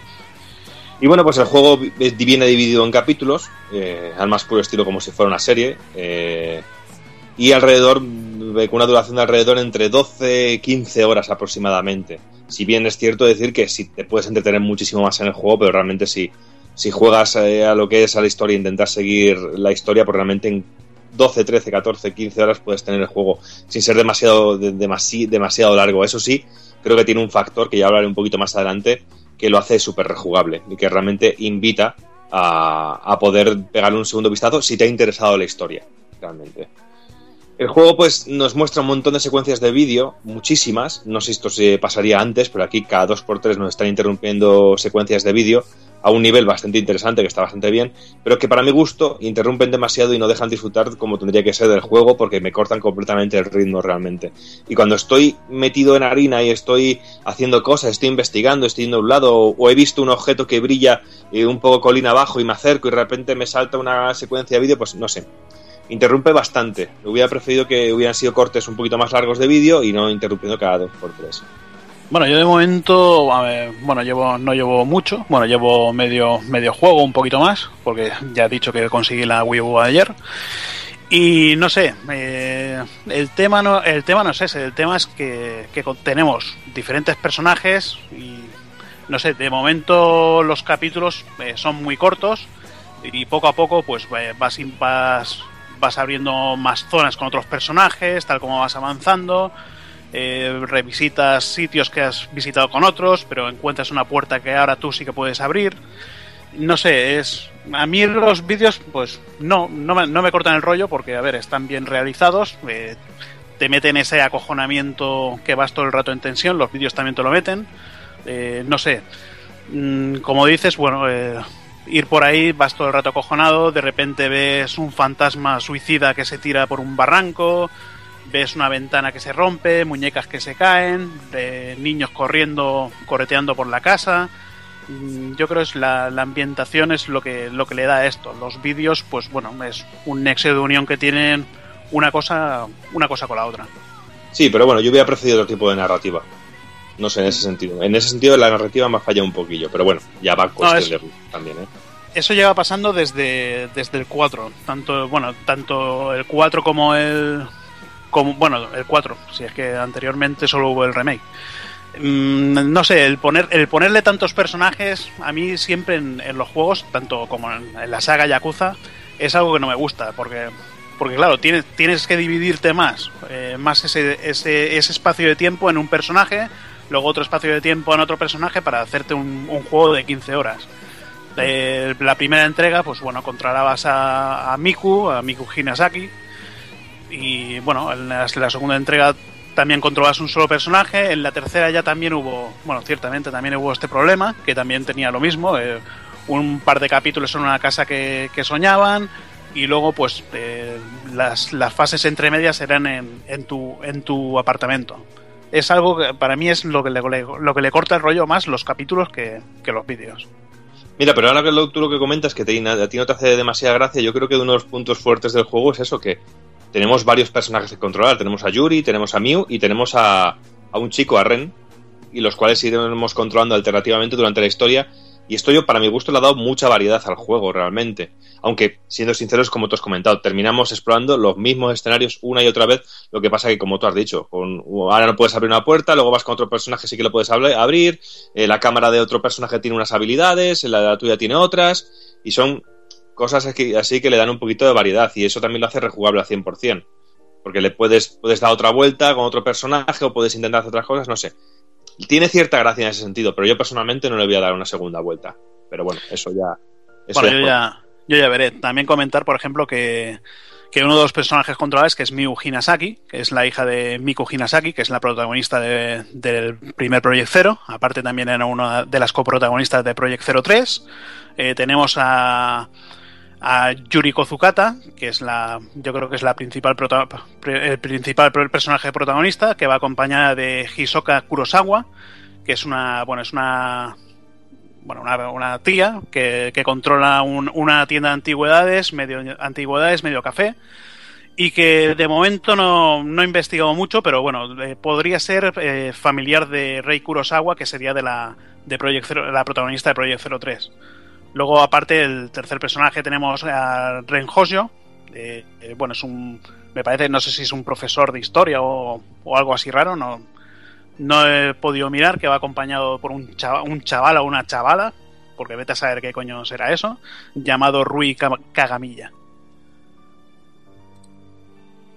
Y ya, pues metiéndonos un poquito en harina, a nivel jugable, pues el juego no deja de ser un, en el cual nos podemos desplazar por un escenario amplísimo, súper abierto, donde podemos ir donde queramos y con cierta, con cierta libertad, muy entre comillas, y donde, donde tenemos que ir de, un punto a, de un punto a otro defendiendo de nuestros enemigos pues con la, como con, la cámara, con la cámara de fotos. Una mecánica y un desarrollo que realmente me ha parecido que está muy, muy, muy guiado, muchísimo, tenemos la opción de que no esté tan guiado, ahora comentaré por qué, pero realmente no es lineal porque, como os he dicho, podemos ir, eh, podemos, nos invita mucho el juego a la exploración. Lo que he dicho antes, puedes estar en una esplanada enorme y de repente ver que ahí abajo hay algo que brilla y desplazarte y hacer un rodeo para coger eso que está brillando porque es un objeto que a lo mejor es necesario o te va a hacer, te va a facilitar las cosas. Pero es que luego también tenemos la posibilidad de que con un botón aparezca una una- una- un espectro que nos guíe eh, por el camino que tenemos que ir. Hombre, esto tiene la opción de decir, bueno, pues no lo des y ya está, pero realmente siempre tienes esa facilidad de que dando al botón siempre te van a decir por dónde tienes que ir en el juego.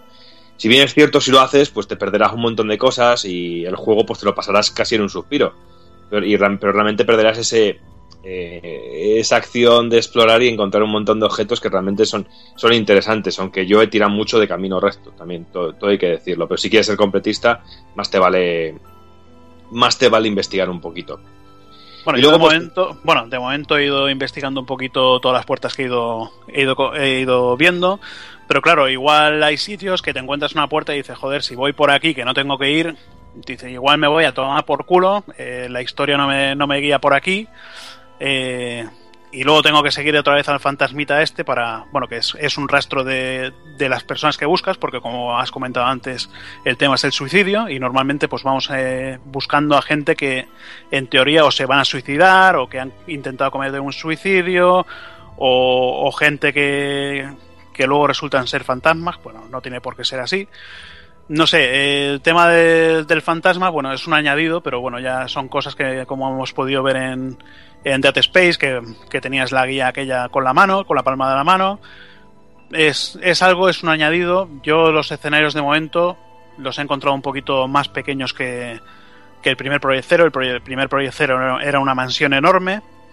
Y aquí, pues, de momento estoy viendo casas con sus habitaciones y no veo escenarios que sean, es que sean muy, muy amplios. Lo que sí es interesante es todo el tratamiento del agua, porque es el elemento fundamental del juego, como, bien dice el nombre, pero también es el causante de, muchos de nuestros problemas. Y en algún momento cuando nos encontremos con las aguas negras, no aguas fecales, con las aguas negras, pues necesitaremos algún ítem nuevo que, que nos servirá para purificarnos. Y esto pues, pues me ha parecido muy muy interesante. Algún ítem que no encontraremos en todos los sitios, es un ítem que aparecerá solo en zonas muy concretas. Y bueno, es algo que le da también bastante juguillo al juego. Y a nivel de control, pues destaca sobre todo el uso del, del gamepad de la Wii U. Realmente, que no sé. Antes creo que has dicho que no, no te hacía mucha gracia Hazard, ¿no? Este nuevo control. Mm, eh, bueno, lo dije porque lo había probado en el salón del manga y claro, allí probarlo con probarlo de- allí con todo el mundo mirando y jugar un poquito no, no era mucho. Ya, bueno, al, al, acostumbra- acostumbrarte un buen rato al control, tanto con, con la cámara que es el, el gamepad y todo esto, eh, dentro de cabeza si te acostumbras sí que está bastante bien. Quizás me falla un poquito lo que es la, la media vuelta, que tienes que dar la media vuelta y luego darle al botón de correr para que se te sitúe la cámara detrás, me falla también el, bueno, el botón de fantasma, que a veces, a veces se, intercambia con la, con la de comprobar objetos y vas a, vas a seguir al fantasma y te abre una puerta. Yo creo que ese, ese botón lo podrían haber evitado un, un, poqui- un poquito para...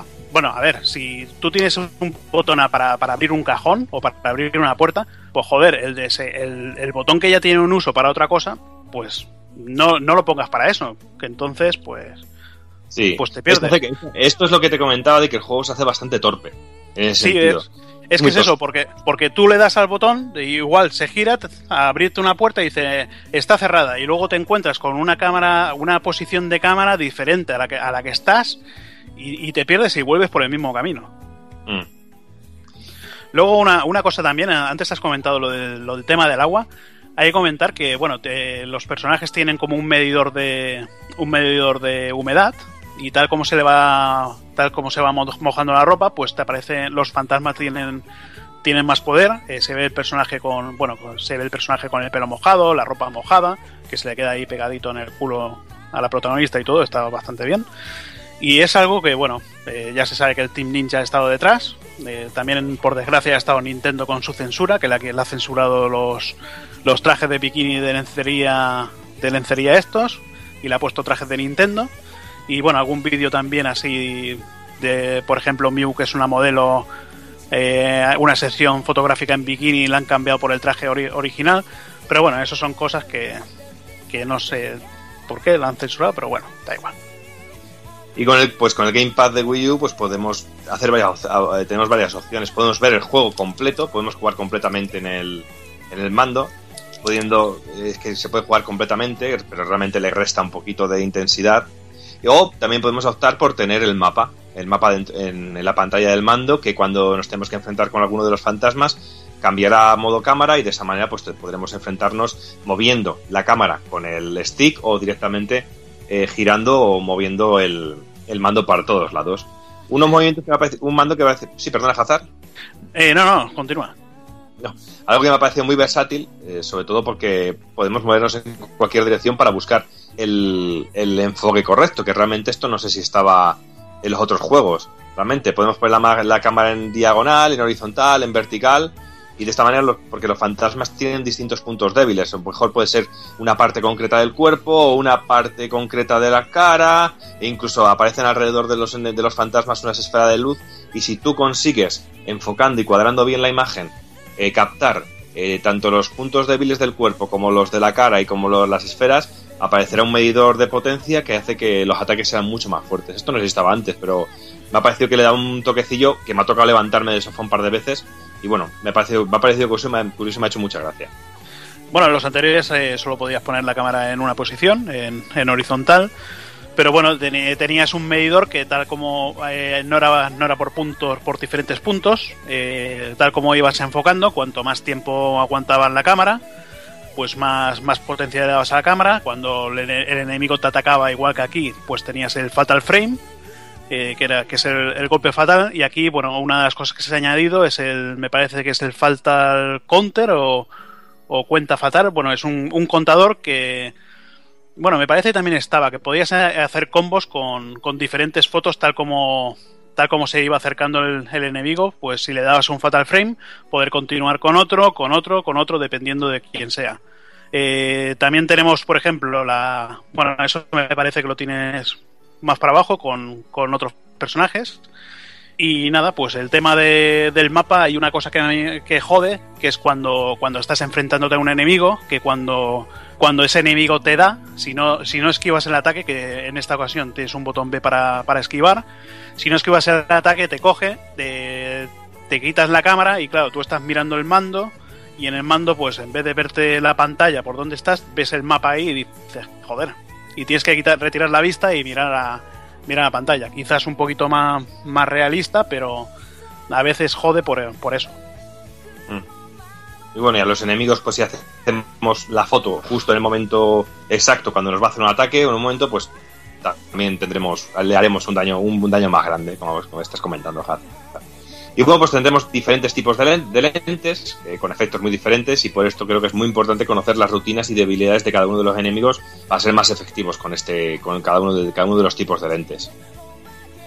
Y también pues tendremos que buscar objetos fantasmales que solo aparecerán desde un ángulo adecuado y muy concreto a- eh, apareciendo reflejados en nuestro mando, mando pantalla. Algo que también le da un poquito más de juego a la exploración para ser un poquito más completistas. A nivel gráfico, pues el juego está a un nivel más que interesante, a mí me ha gustado mucho y, y visto un poquito imágenes y vídeos de anteriores capítulos, los cuales no he probado, la cosa ha mejorado muchísimo para mi gusto, por lo menos lo he visto, me ha, me ha gustado mucho, sobre todo a nivel de diseño de caras, de, de cositas así, pero luego hay cosas incomprensibles como por ejemplo el pomo de la primera puerta que es una textura completamente plana. No, es que en la, en la primera puerta, si te fijas, no hay pomo. Es que es completamente plano, es que, es que No, no, es que no, no hay, no hay, no hay pomo. En esa puerta no hay pomo. Es, eh, el diseño de la puerta es así, tal, tal cual, sin pomo ni nada. No es ni, ni textura ni nada. La textura que se ve es, si te fijas en los laterales de la puerta, eh, es toda la, toda la puerta con el mismo diseño. No sé si era una puerta automática o, o qué, por No ser sé, la, la zona de, del ritual o qué. Son, eh, son pequeños detallitos, pequeños detallitos que hacen que el juego, pues realmente, al igual que las animaciones, me han parecido muy toscas, me han parecido muy bruscas, los bruscas los movimientos de los, de los personajes. Sí, las caras y los cuerpos, pues están muy bien diseñados, tienen su, su, su gustillo, pero realmente le falta un puntillo en ciertos detalles que le restan muchísimo. Y que, y siendo más sobre todo su fuerte, la atmósfera, donde tenemos unos paisajes que son increíbles, me han encantado, súper oscuros, siniestros, y como hemos dicho antes, muy cercano a todo lo que conocemos del J-Terror, que realmente es que, que aquí pegó muy fuerte en su momento y que bueno. Y bueno, luego tiene también ciertas referencias a datos reales, como que se, se nombra ciertas regiones como Aokigara, que es un bosque real donde, según me he estado leyendo por aquí, que es un bosque donde se realmente sí que se han dado muchos suicidios en, en la realidad. Sí, en los pies. Me parece que es un monte que está a los pies. Bueno, un, un bosque que está a los pies del Monte Fuji o algo así. Como hemos dicho, pues tiene un diseño de personajes muy detallado y mimado, sobre todo los femeninos. El masculino, pues ya se, nota que les daba pereza. Eh, y sabia utilización de referentes del J-Terror para crearnos una sensación de inmersión, apart- apartando casi por completo el concepto de jump scare. Y a mí eso me encanta. Eh, evitar los, los golpes de música para asustar y que realmente el juego, más que asustar, dé acongoje por la atmósfera me ha encantado. Me parece algo más clásico y funcional dentro del terror. No, yo dentro de BKE, pues bueno, el escenario ya lo has comentado. Bueno, todas las sagas han sido así. En el Project 02, yo me acuerdo cuando, cuando probé el juego, que era, un- era una pasada, con las cortinas que tal como pasaba se movían. Aquí, bueno, el diseño de personajes de tanto el femenino ha mejorado bastante. eh, para mí que tienen muchas más curvas que en, que en sus versiones anteriores. Eh, En Wii U, bueno, tengo el remake, pero eso de jugar con el, el Wiimote no era, no era lo mío, o sea que lo dejé un poquito a medias. Y ya dices, los escenarios, eh, la ambientación, tanto el diseño, el diseño de fantasmas, una maravilla. Eh, bueno, sus voces también que te acojonan. No sé, no sé tú en qué idioma habrás jugado, yo he jugado en, En japonés. en japonés, en japonés y, y es que la verdad cojona, entre la ambientación, los ruidos que he comentado antes también y todo, es una desgracia de Nintendo eso, esa censura, ¿eh? Pero bueno, una, una sensación acojonante gracias a todo esto. Y sobre todo también gracias a un sistema de iluminación que me ha parecido brillante, increíble. Sobre todo viniendo de la máquina que es de Wii U. ¿Sabes qué? Genial, me ha encantado. Bueno, y también comentar el, el efecto del agua, eh, el efecto del agua tal como vas caminando por el agua, es eso, bueno, ese, ese colorido que tiene el agua es, una pasada. Yo estoy jugando a Assassin's Creed, que es de nueva generación, macho, y me, da pena el puto agua que, que han puesto esto. En este ves el agua, ves el reflejo del personaje perfectamente, no sé. Son cosas que, que bueno, que le dan, le dan mucho puntuación. Mm. Y bueno, nos encontramos unos tiempos de carga pues bastante lógicos y soportables, tampoco son es algo que, que sea que, sea muy desagradable. Y bueno, se nota mucho que se, o me da la sensación de que se cargan cosas cuando se abren puertas, con pequeñas secuencias, etcétera, etcétera, etcétera. Que eso también a mí me da un poco de pereza pasar de una habitación a otra cuando hay una puerta, porque a veces se me hace muy pesada y muy repetitiva la, la animación de abrir una puerta o que te confundes si estás pasando por un agujero y tienes que y te confundes y otra vez ver la animación otra vez, pues no sé, a mí ese tipo de cositas me cansan bastante. Bueno, a a, veces mí el que- tema, el, el- a mí el tema de abrir puertas, que se vea la puerta, cómo abren la puerta en vez de verse que apareces en la otra habitación, es algo normal. Lo que pasa es que los personajes son, son lentísimos. Tanto vas a- bueno, eso ya desde la primera entrega. No, no son personajes ahí que van corriendo como un Resident Evil, son personajes pues que van a, un poquito al trote. Y nada, es lo único que quizás me ha fallado es cuando le das al botón de, de coger un objeto que va demasiado lento y encima si rectificas un poco porque te temas que te va a salir alguna mano de un fantasma que te coge, tienes que volver a empezar toda la animación, no como en la cuarta entrega que, que ibas retirando la mano la retirabas lo justo y luego continuabas. Es, son cosas que, bueno, Y como has comentado antes, pues nota mucho la, la mano del Team Ninja, eh, sobre todo en el diseño de personajes y las animaciones, y como has comentado, el brutal trabajo del agua y sobre todo el efecto que tienen las vestimentas de los personajes femeninos, que está, que está muy trabajado y está muy bien. Está muy guapo a nivel del pelo, de cómo se moja el pelo, las vestimentas y eso. Muy, yo en el muy- del masculino ni, me- ni me he fijado. para ya, ya, ya lo sé, ya lo sé. Yo sí, yo sí, pero no, no, no. Se nota, se nota la deja de. Y a nivel musical, eh, pues me ha parecido un aspecto súper bien trabajado, ya que es parte fundamental de la creación de la atmósfera. Me parece que es súper acertada la música y sobre todo la sensación que se crea un poquito de, musical con el sonido de la tele, el sonido del mando, eh, que van cada uno por un lado, no sé, me ha gustado muchísimo y es de los aspectos con los que más me quedo de, de, de este Project Zero. Son pocos los temas musicales y solamente dos cantados, pero a nivel de FX es increíble. Y decir que tiene, pues como has comentado antes, que tiene doblaje tanto en inglés, puedes elegir jugar en inglés o jugar en japonés. Eso sí, con textos eh, exclusivamente en, en inglés. El juego no viene, no viene traducido al castellano. Pero bueno, que es totalmente jugable, ¿eh? que lo puedes jugar perfectamente sin enterarte de nada, si no, si no entendís, no tuvieras ni papa de japonés de, inglés. O sea que eso tampoco, tampoco es, tampoco es ningún problema. Bueno, yo Project Zero 2 lo jugué completamente japonés la primera vez, o sea que tampoco, tampoco pasa nada.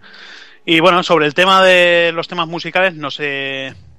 No sé, no, los he escuchado todavía de esta quinta entrega. Me parece que, como has comentado, habían dos. Eh, uno me parece que era Sukiko Amano, que es la, la cantante que ha cantado todos los temas, tanto de Project 01, 2, 3, del, del 4, de, bueno, del remake me parece que, es, que. Del remake 2 me parece que también era el mismo. Y la verdad que una cantante que para estos para los temas de estos juegos queda bastante bien. Y ya como conclusión, pues decir que un juego que realmente me ha dejado muy frío. Eh, la experiencia no, no me ha. No me invita a querer probar los anteriores, o mejor me estoy perdiendo una gran saga, pero hostias, no sé, no me, no me entra por el ojillo. Necesito otro tipo de experiencia, no, no va conmigo. Me disfruté más con juegos como Evil Within o como hemos, como, como hemos comentado anteriormente, de la anterior generación, Alan Wake, por ejemplo pero realmente el tema de la cámara, andar con el, con el gamepad para, para eliminar los enemigos con la cámara y eso no me ha gustado. Sí, bien decir que me ha sorprendido muchísimo la atmósfera y la creación de acongoje y terror me ha parecido genial, me ha parecido que está súper súper bien logrado y me ha parecido que tiene un currazo increíble, al igual que el nivel de, de la música y ambientación musical y sobre todo efectos que nos encontramos a lo largo de todo el juego. Como tú bien has dicho, en, estar en un escenario buscando, eh, investigando un poco y de repente escuchar un grito y mirar hacia un lado y ver un fantasma que se está tirando por un precipicio o alguien que se está cortando el cuello, las venas. No sé, son cositas que, hostias, me ha llamado mucho la atención y me ha gustado mucho, pero realmente un título que me ha dejado muy, muy, muy, muy, muy frío y que realmente con el juego terminado y con la posibilidad de rejugarlo no, no me apetece nada. No, no, no me, ha dejado bastante, es de esas cosas que no, no sé, bastante decepcionado, sobre todo porque a nivel de vídeos eso me había parecido muy interesante y bueno, se ha quedado en un juego más que está ahí y bueno, ahí está, para colección. Bueno, yo de momento lo que llevo jugando, eh, jugado me parece de, lo, de, los más flojos de la saga, después de... Bueno, era peor el 4, o sea, no el peor. Quizás, por ya lo he comentado, por el tema de que no me gusta mucho los juegos en los que controlas varios personajes. Eh, por eso de momento me está dejando frío, quizás al final tenga... Cuando las historias de todos eh, se unan, quizás sea cuando, cuando sepa valorar más un poquito la historia. El tema de la historia me está pareciendo interesante, con el tema de los suicidios ligados a, un folclore de la, de la región sobre una secta que mataba a unas doncellas encerrándolas en unos pequeños cubículos y tirándolos al agua para que se ahogaran. No, de momento no sé para qué, por qué motivo tenían eso, por qué motivo hacían ese ritual. Pero no sé, es un juego un juego de terror diferente, acojona, te mantiene, te mantiene en tensión, tal como lo puede hacer el primer Resident Evil, el primer Silent Hill. Es un juego de terror de los que últimamente no vemos, porque últimamente es todo, toda acción, todo tiroteo. Y yo pues agradezco que en vez de, en vez de llevar en vez de llevar, eh, llevar armas, lleves esa cámara especial que, que solo pueden llevar pues gente que con poderes, bueno, con poderes como espectrales como tienen los protagonistas o gente que investiga el tema del oculto. Un juego diferente para Wii U, que ojalá hubiera salido para, para otras plataformas, pero no puede ser. Nintendo se ha quedado la exclusiva, nos quita los bikinis, nos quita todo, aquí no hay tetas y es Nintendo.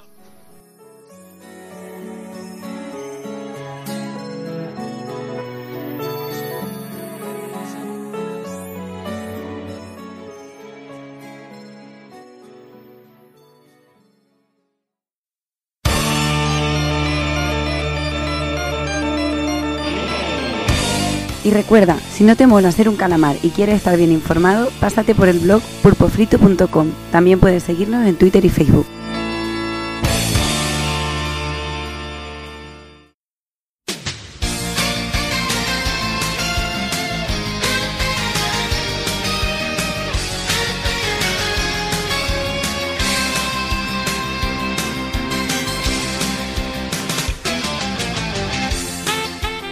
Y venga, bueno, para que veáis que, a veces, pues, analizamos también juegos que no nos acaban de convencer, no solo analizamos lo que más nos gusta, que es lo que solemos hacer, pero de vez en cuando hay alguno que, que nos decepciona y también hay que decirlo, hay que explicar un poquito de qué va el tema. Así que, bueno, vamos a ir cerrando el programa, vamos a ir despidiéndonos, me empiezo por el señor Hazard. Te referías a Metal Gear Solid 5, ¿no? Claro. Ah, vale, vale. vale. ¿Sabes lo que, ¿sabes lo que me jode, Hazard? Que cuanto más avanzo, mmm, más pienso que tienes razón, tío. Y, es lo que me toca los cojones. pero cuando lo, cuando lo termine ya, ya, ya hablaremos. Voy muy poco a poco, pero la verdad es que tienes mucha razón en, en muchas partes, la verdad. No, bueno, pero ya, ya lo dije, a unos le puede gustar eh, así y a otros no. a mí no me gusta. Pero bueno, eh, nada, pues yo sigo disfrutando aquí de Project 05. A ver si se moja un poquito más la ropa, a ver si me dan a Yane ya para controlar porque será a mí lo único que se ve aquí. Y nada, a esperar al próximo análisis que será de vete tú a saber. Ah, ah sí, bueno, el Taste of Cestiria este. Hostia, voy, a poder descansar y, no poder criticar algo. Después del hat-trick que te has pegado, podrás descansar. Sí, sí. Para que no te acostumbres. Pues nada, Hazard, no te dice mucho. Y venga, me, me despido del señor Takokun. Pues nada, señores, nos despedimos muy brevemente. Espero nos veamos con mucha gente por allí por Retro Barcelona. Y nada, ahora aprovechar estos días que tengo más de relax de fitness para viciar todo lo que no he viciado ahora y, hacer un poquito de vida social. Así que así que eso, nos vemos en, en, la semana que viene. Ya no sé ni en qué semana vivo. bueno, así estamos todos un poquito. Hola, Tagokun, a descansar. Venga, un abrazo. Venga, también me despido del señor Doki. Bueno, pues igual. Aquí vamos a ver si ya voy a ir preparando ya la maleta para la semana que viene. Empieza a preparar que no... los, trastos, que yo ya tengo la montaña ahí preparada de todo lo que tengo que bajar. Madre mía, ya, yo ya he advertido a la gente que al que tenga que llevar algo, que me avise el día antes. Porque si no, a mí se, las cosas se me pasan, que yo tengo cerebro de pez. que va las cosas. Solo espero que a última hora no me jodan porque he tenido cambio de jefes en el gimnasio y hostia, espero que no me toquen mucho las pelotas. Pero bueno, de momento parece que todo va bien. Bueno. Pues nada, Doki, nos vemos por Barcelona. Venga. Y ya me queda el señor Evil, que lo he vuelto a dejar al último Evil. La confianza de asco, ya sabes. No, es lo que hay, tío. lo que hay. Nos, vemos en una semana ahí en Retrobarna. Estaremos ahí con nuestros libricos, si hay suerte y lo tenemos en nuestras manos. Hombre, debería. Si no pasa nada raro, que no, no, caiga una, una maldición o alguna movida, deberíamos de tenerlo. Joder, es que yo estoy, ya sabes que estoy deseando soltar la, frase de Paco Umbral, tío. Yo he venido aquí a hablar de mi libro y ya está, tío, ya lo sabes. claro que sí. no te preocupes que tendríamos el megáfono para eso, Evi, no te preocupes. Sí, bueno, ya iremos soltando. No sé este año lo que habrá. Nos meteremos con TH, ¿no? Como siempre. Por supuesto, no lo dudes. Haremos alguna, alguna tontería, haremos. Sí, sí, sobre alguna no, tontería haremos un montón, seguro. Un montón. Lo bueno será, será ver ahí a, a mucha gente y pasarlo bien, sin malos rollos, sin nada, y disfrutar. Sí, claro que sí. Pues nada, Evil, eh, tú también a Venga. descansar y a viciar un ratito. Eso es lo que estaba haciendo Bien. mientras hablabais. Bien hecho. Esa es la atención que nos prestas, cabrón. Venga, nos vemos. Venga, nos vemos. Y nada, lo dicho, eh, de aquí a una semanilla estaremos todos por ahí, bueno, toda la gran mayoría estaremos por, por Retro Barcelona. Estará Takokun, estará Evil, estará Doki. En Hazard no sé si se dejará engañar y se cae, dejará caer por aquí. Sí, por ahí, por ahí estará. Ahí, así me gusta. Y el que nos faltará será el señor Kafka, que creo que este año también será jodido tenerlo por aquí. Con lo cual también os deci- deciros que este mes no haremos retro. Eh, al estar tan ajustadas las semanas, lo dejamos para el mes siguiente, que venimos con un especial juegos de puzzles. Y de aquí un mesecito más o menos, pues lo típico. Eh, repasaremos el mes de noviembre, repasaremos todas las nuevas noticias, eh, analizaremos Teros Cestiria, esta vez sí. Y poquito más, creo que no me dejo, no me dejo nada más. Eh, simplemente eso. Si estáis por Barcelona, veniros, venir a vernos, dejaros caer por ahí, saludarnos, hablar con nosotros, tomaros una birra con nosotros y lo, típico, y unas risas que seguro que estarán aseguradas. Así que nada, como siempre, señoras, señores, niños y niñas, portaros bien, ser buenos y un saludo a todos.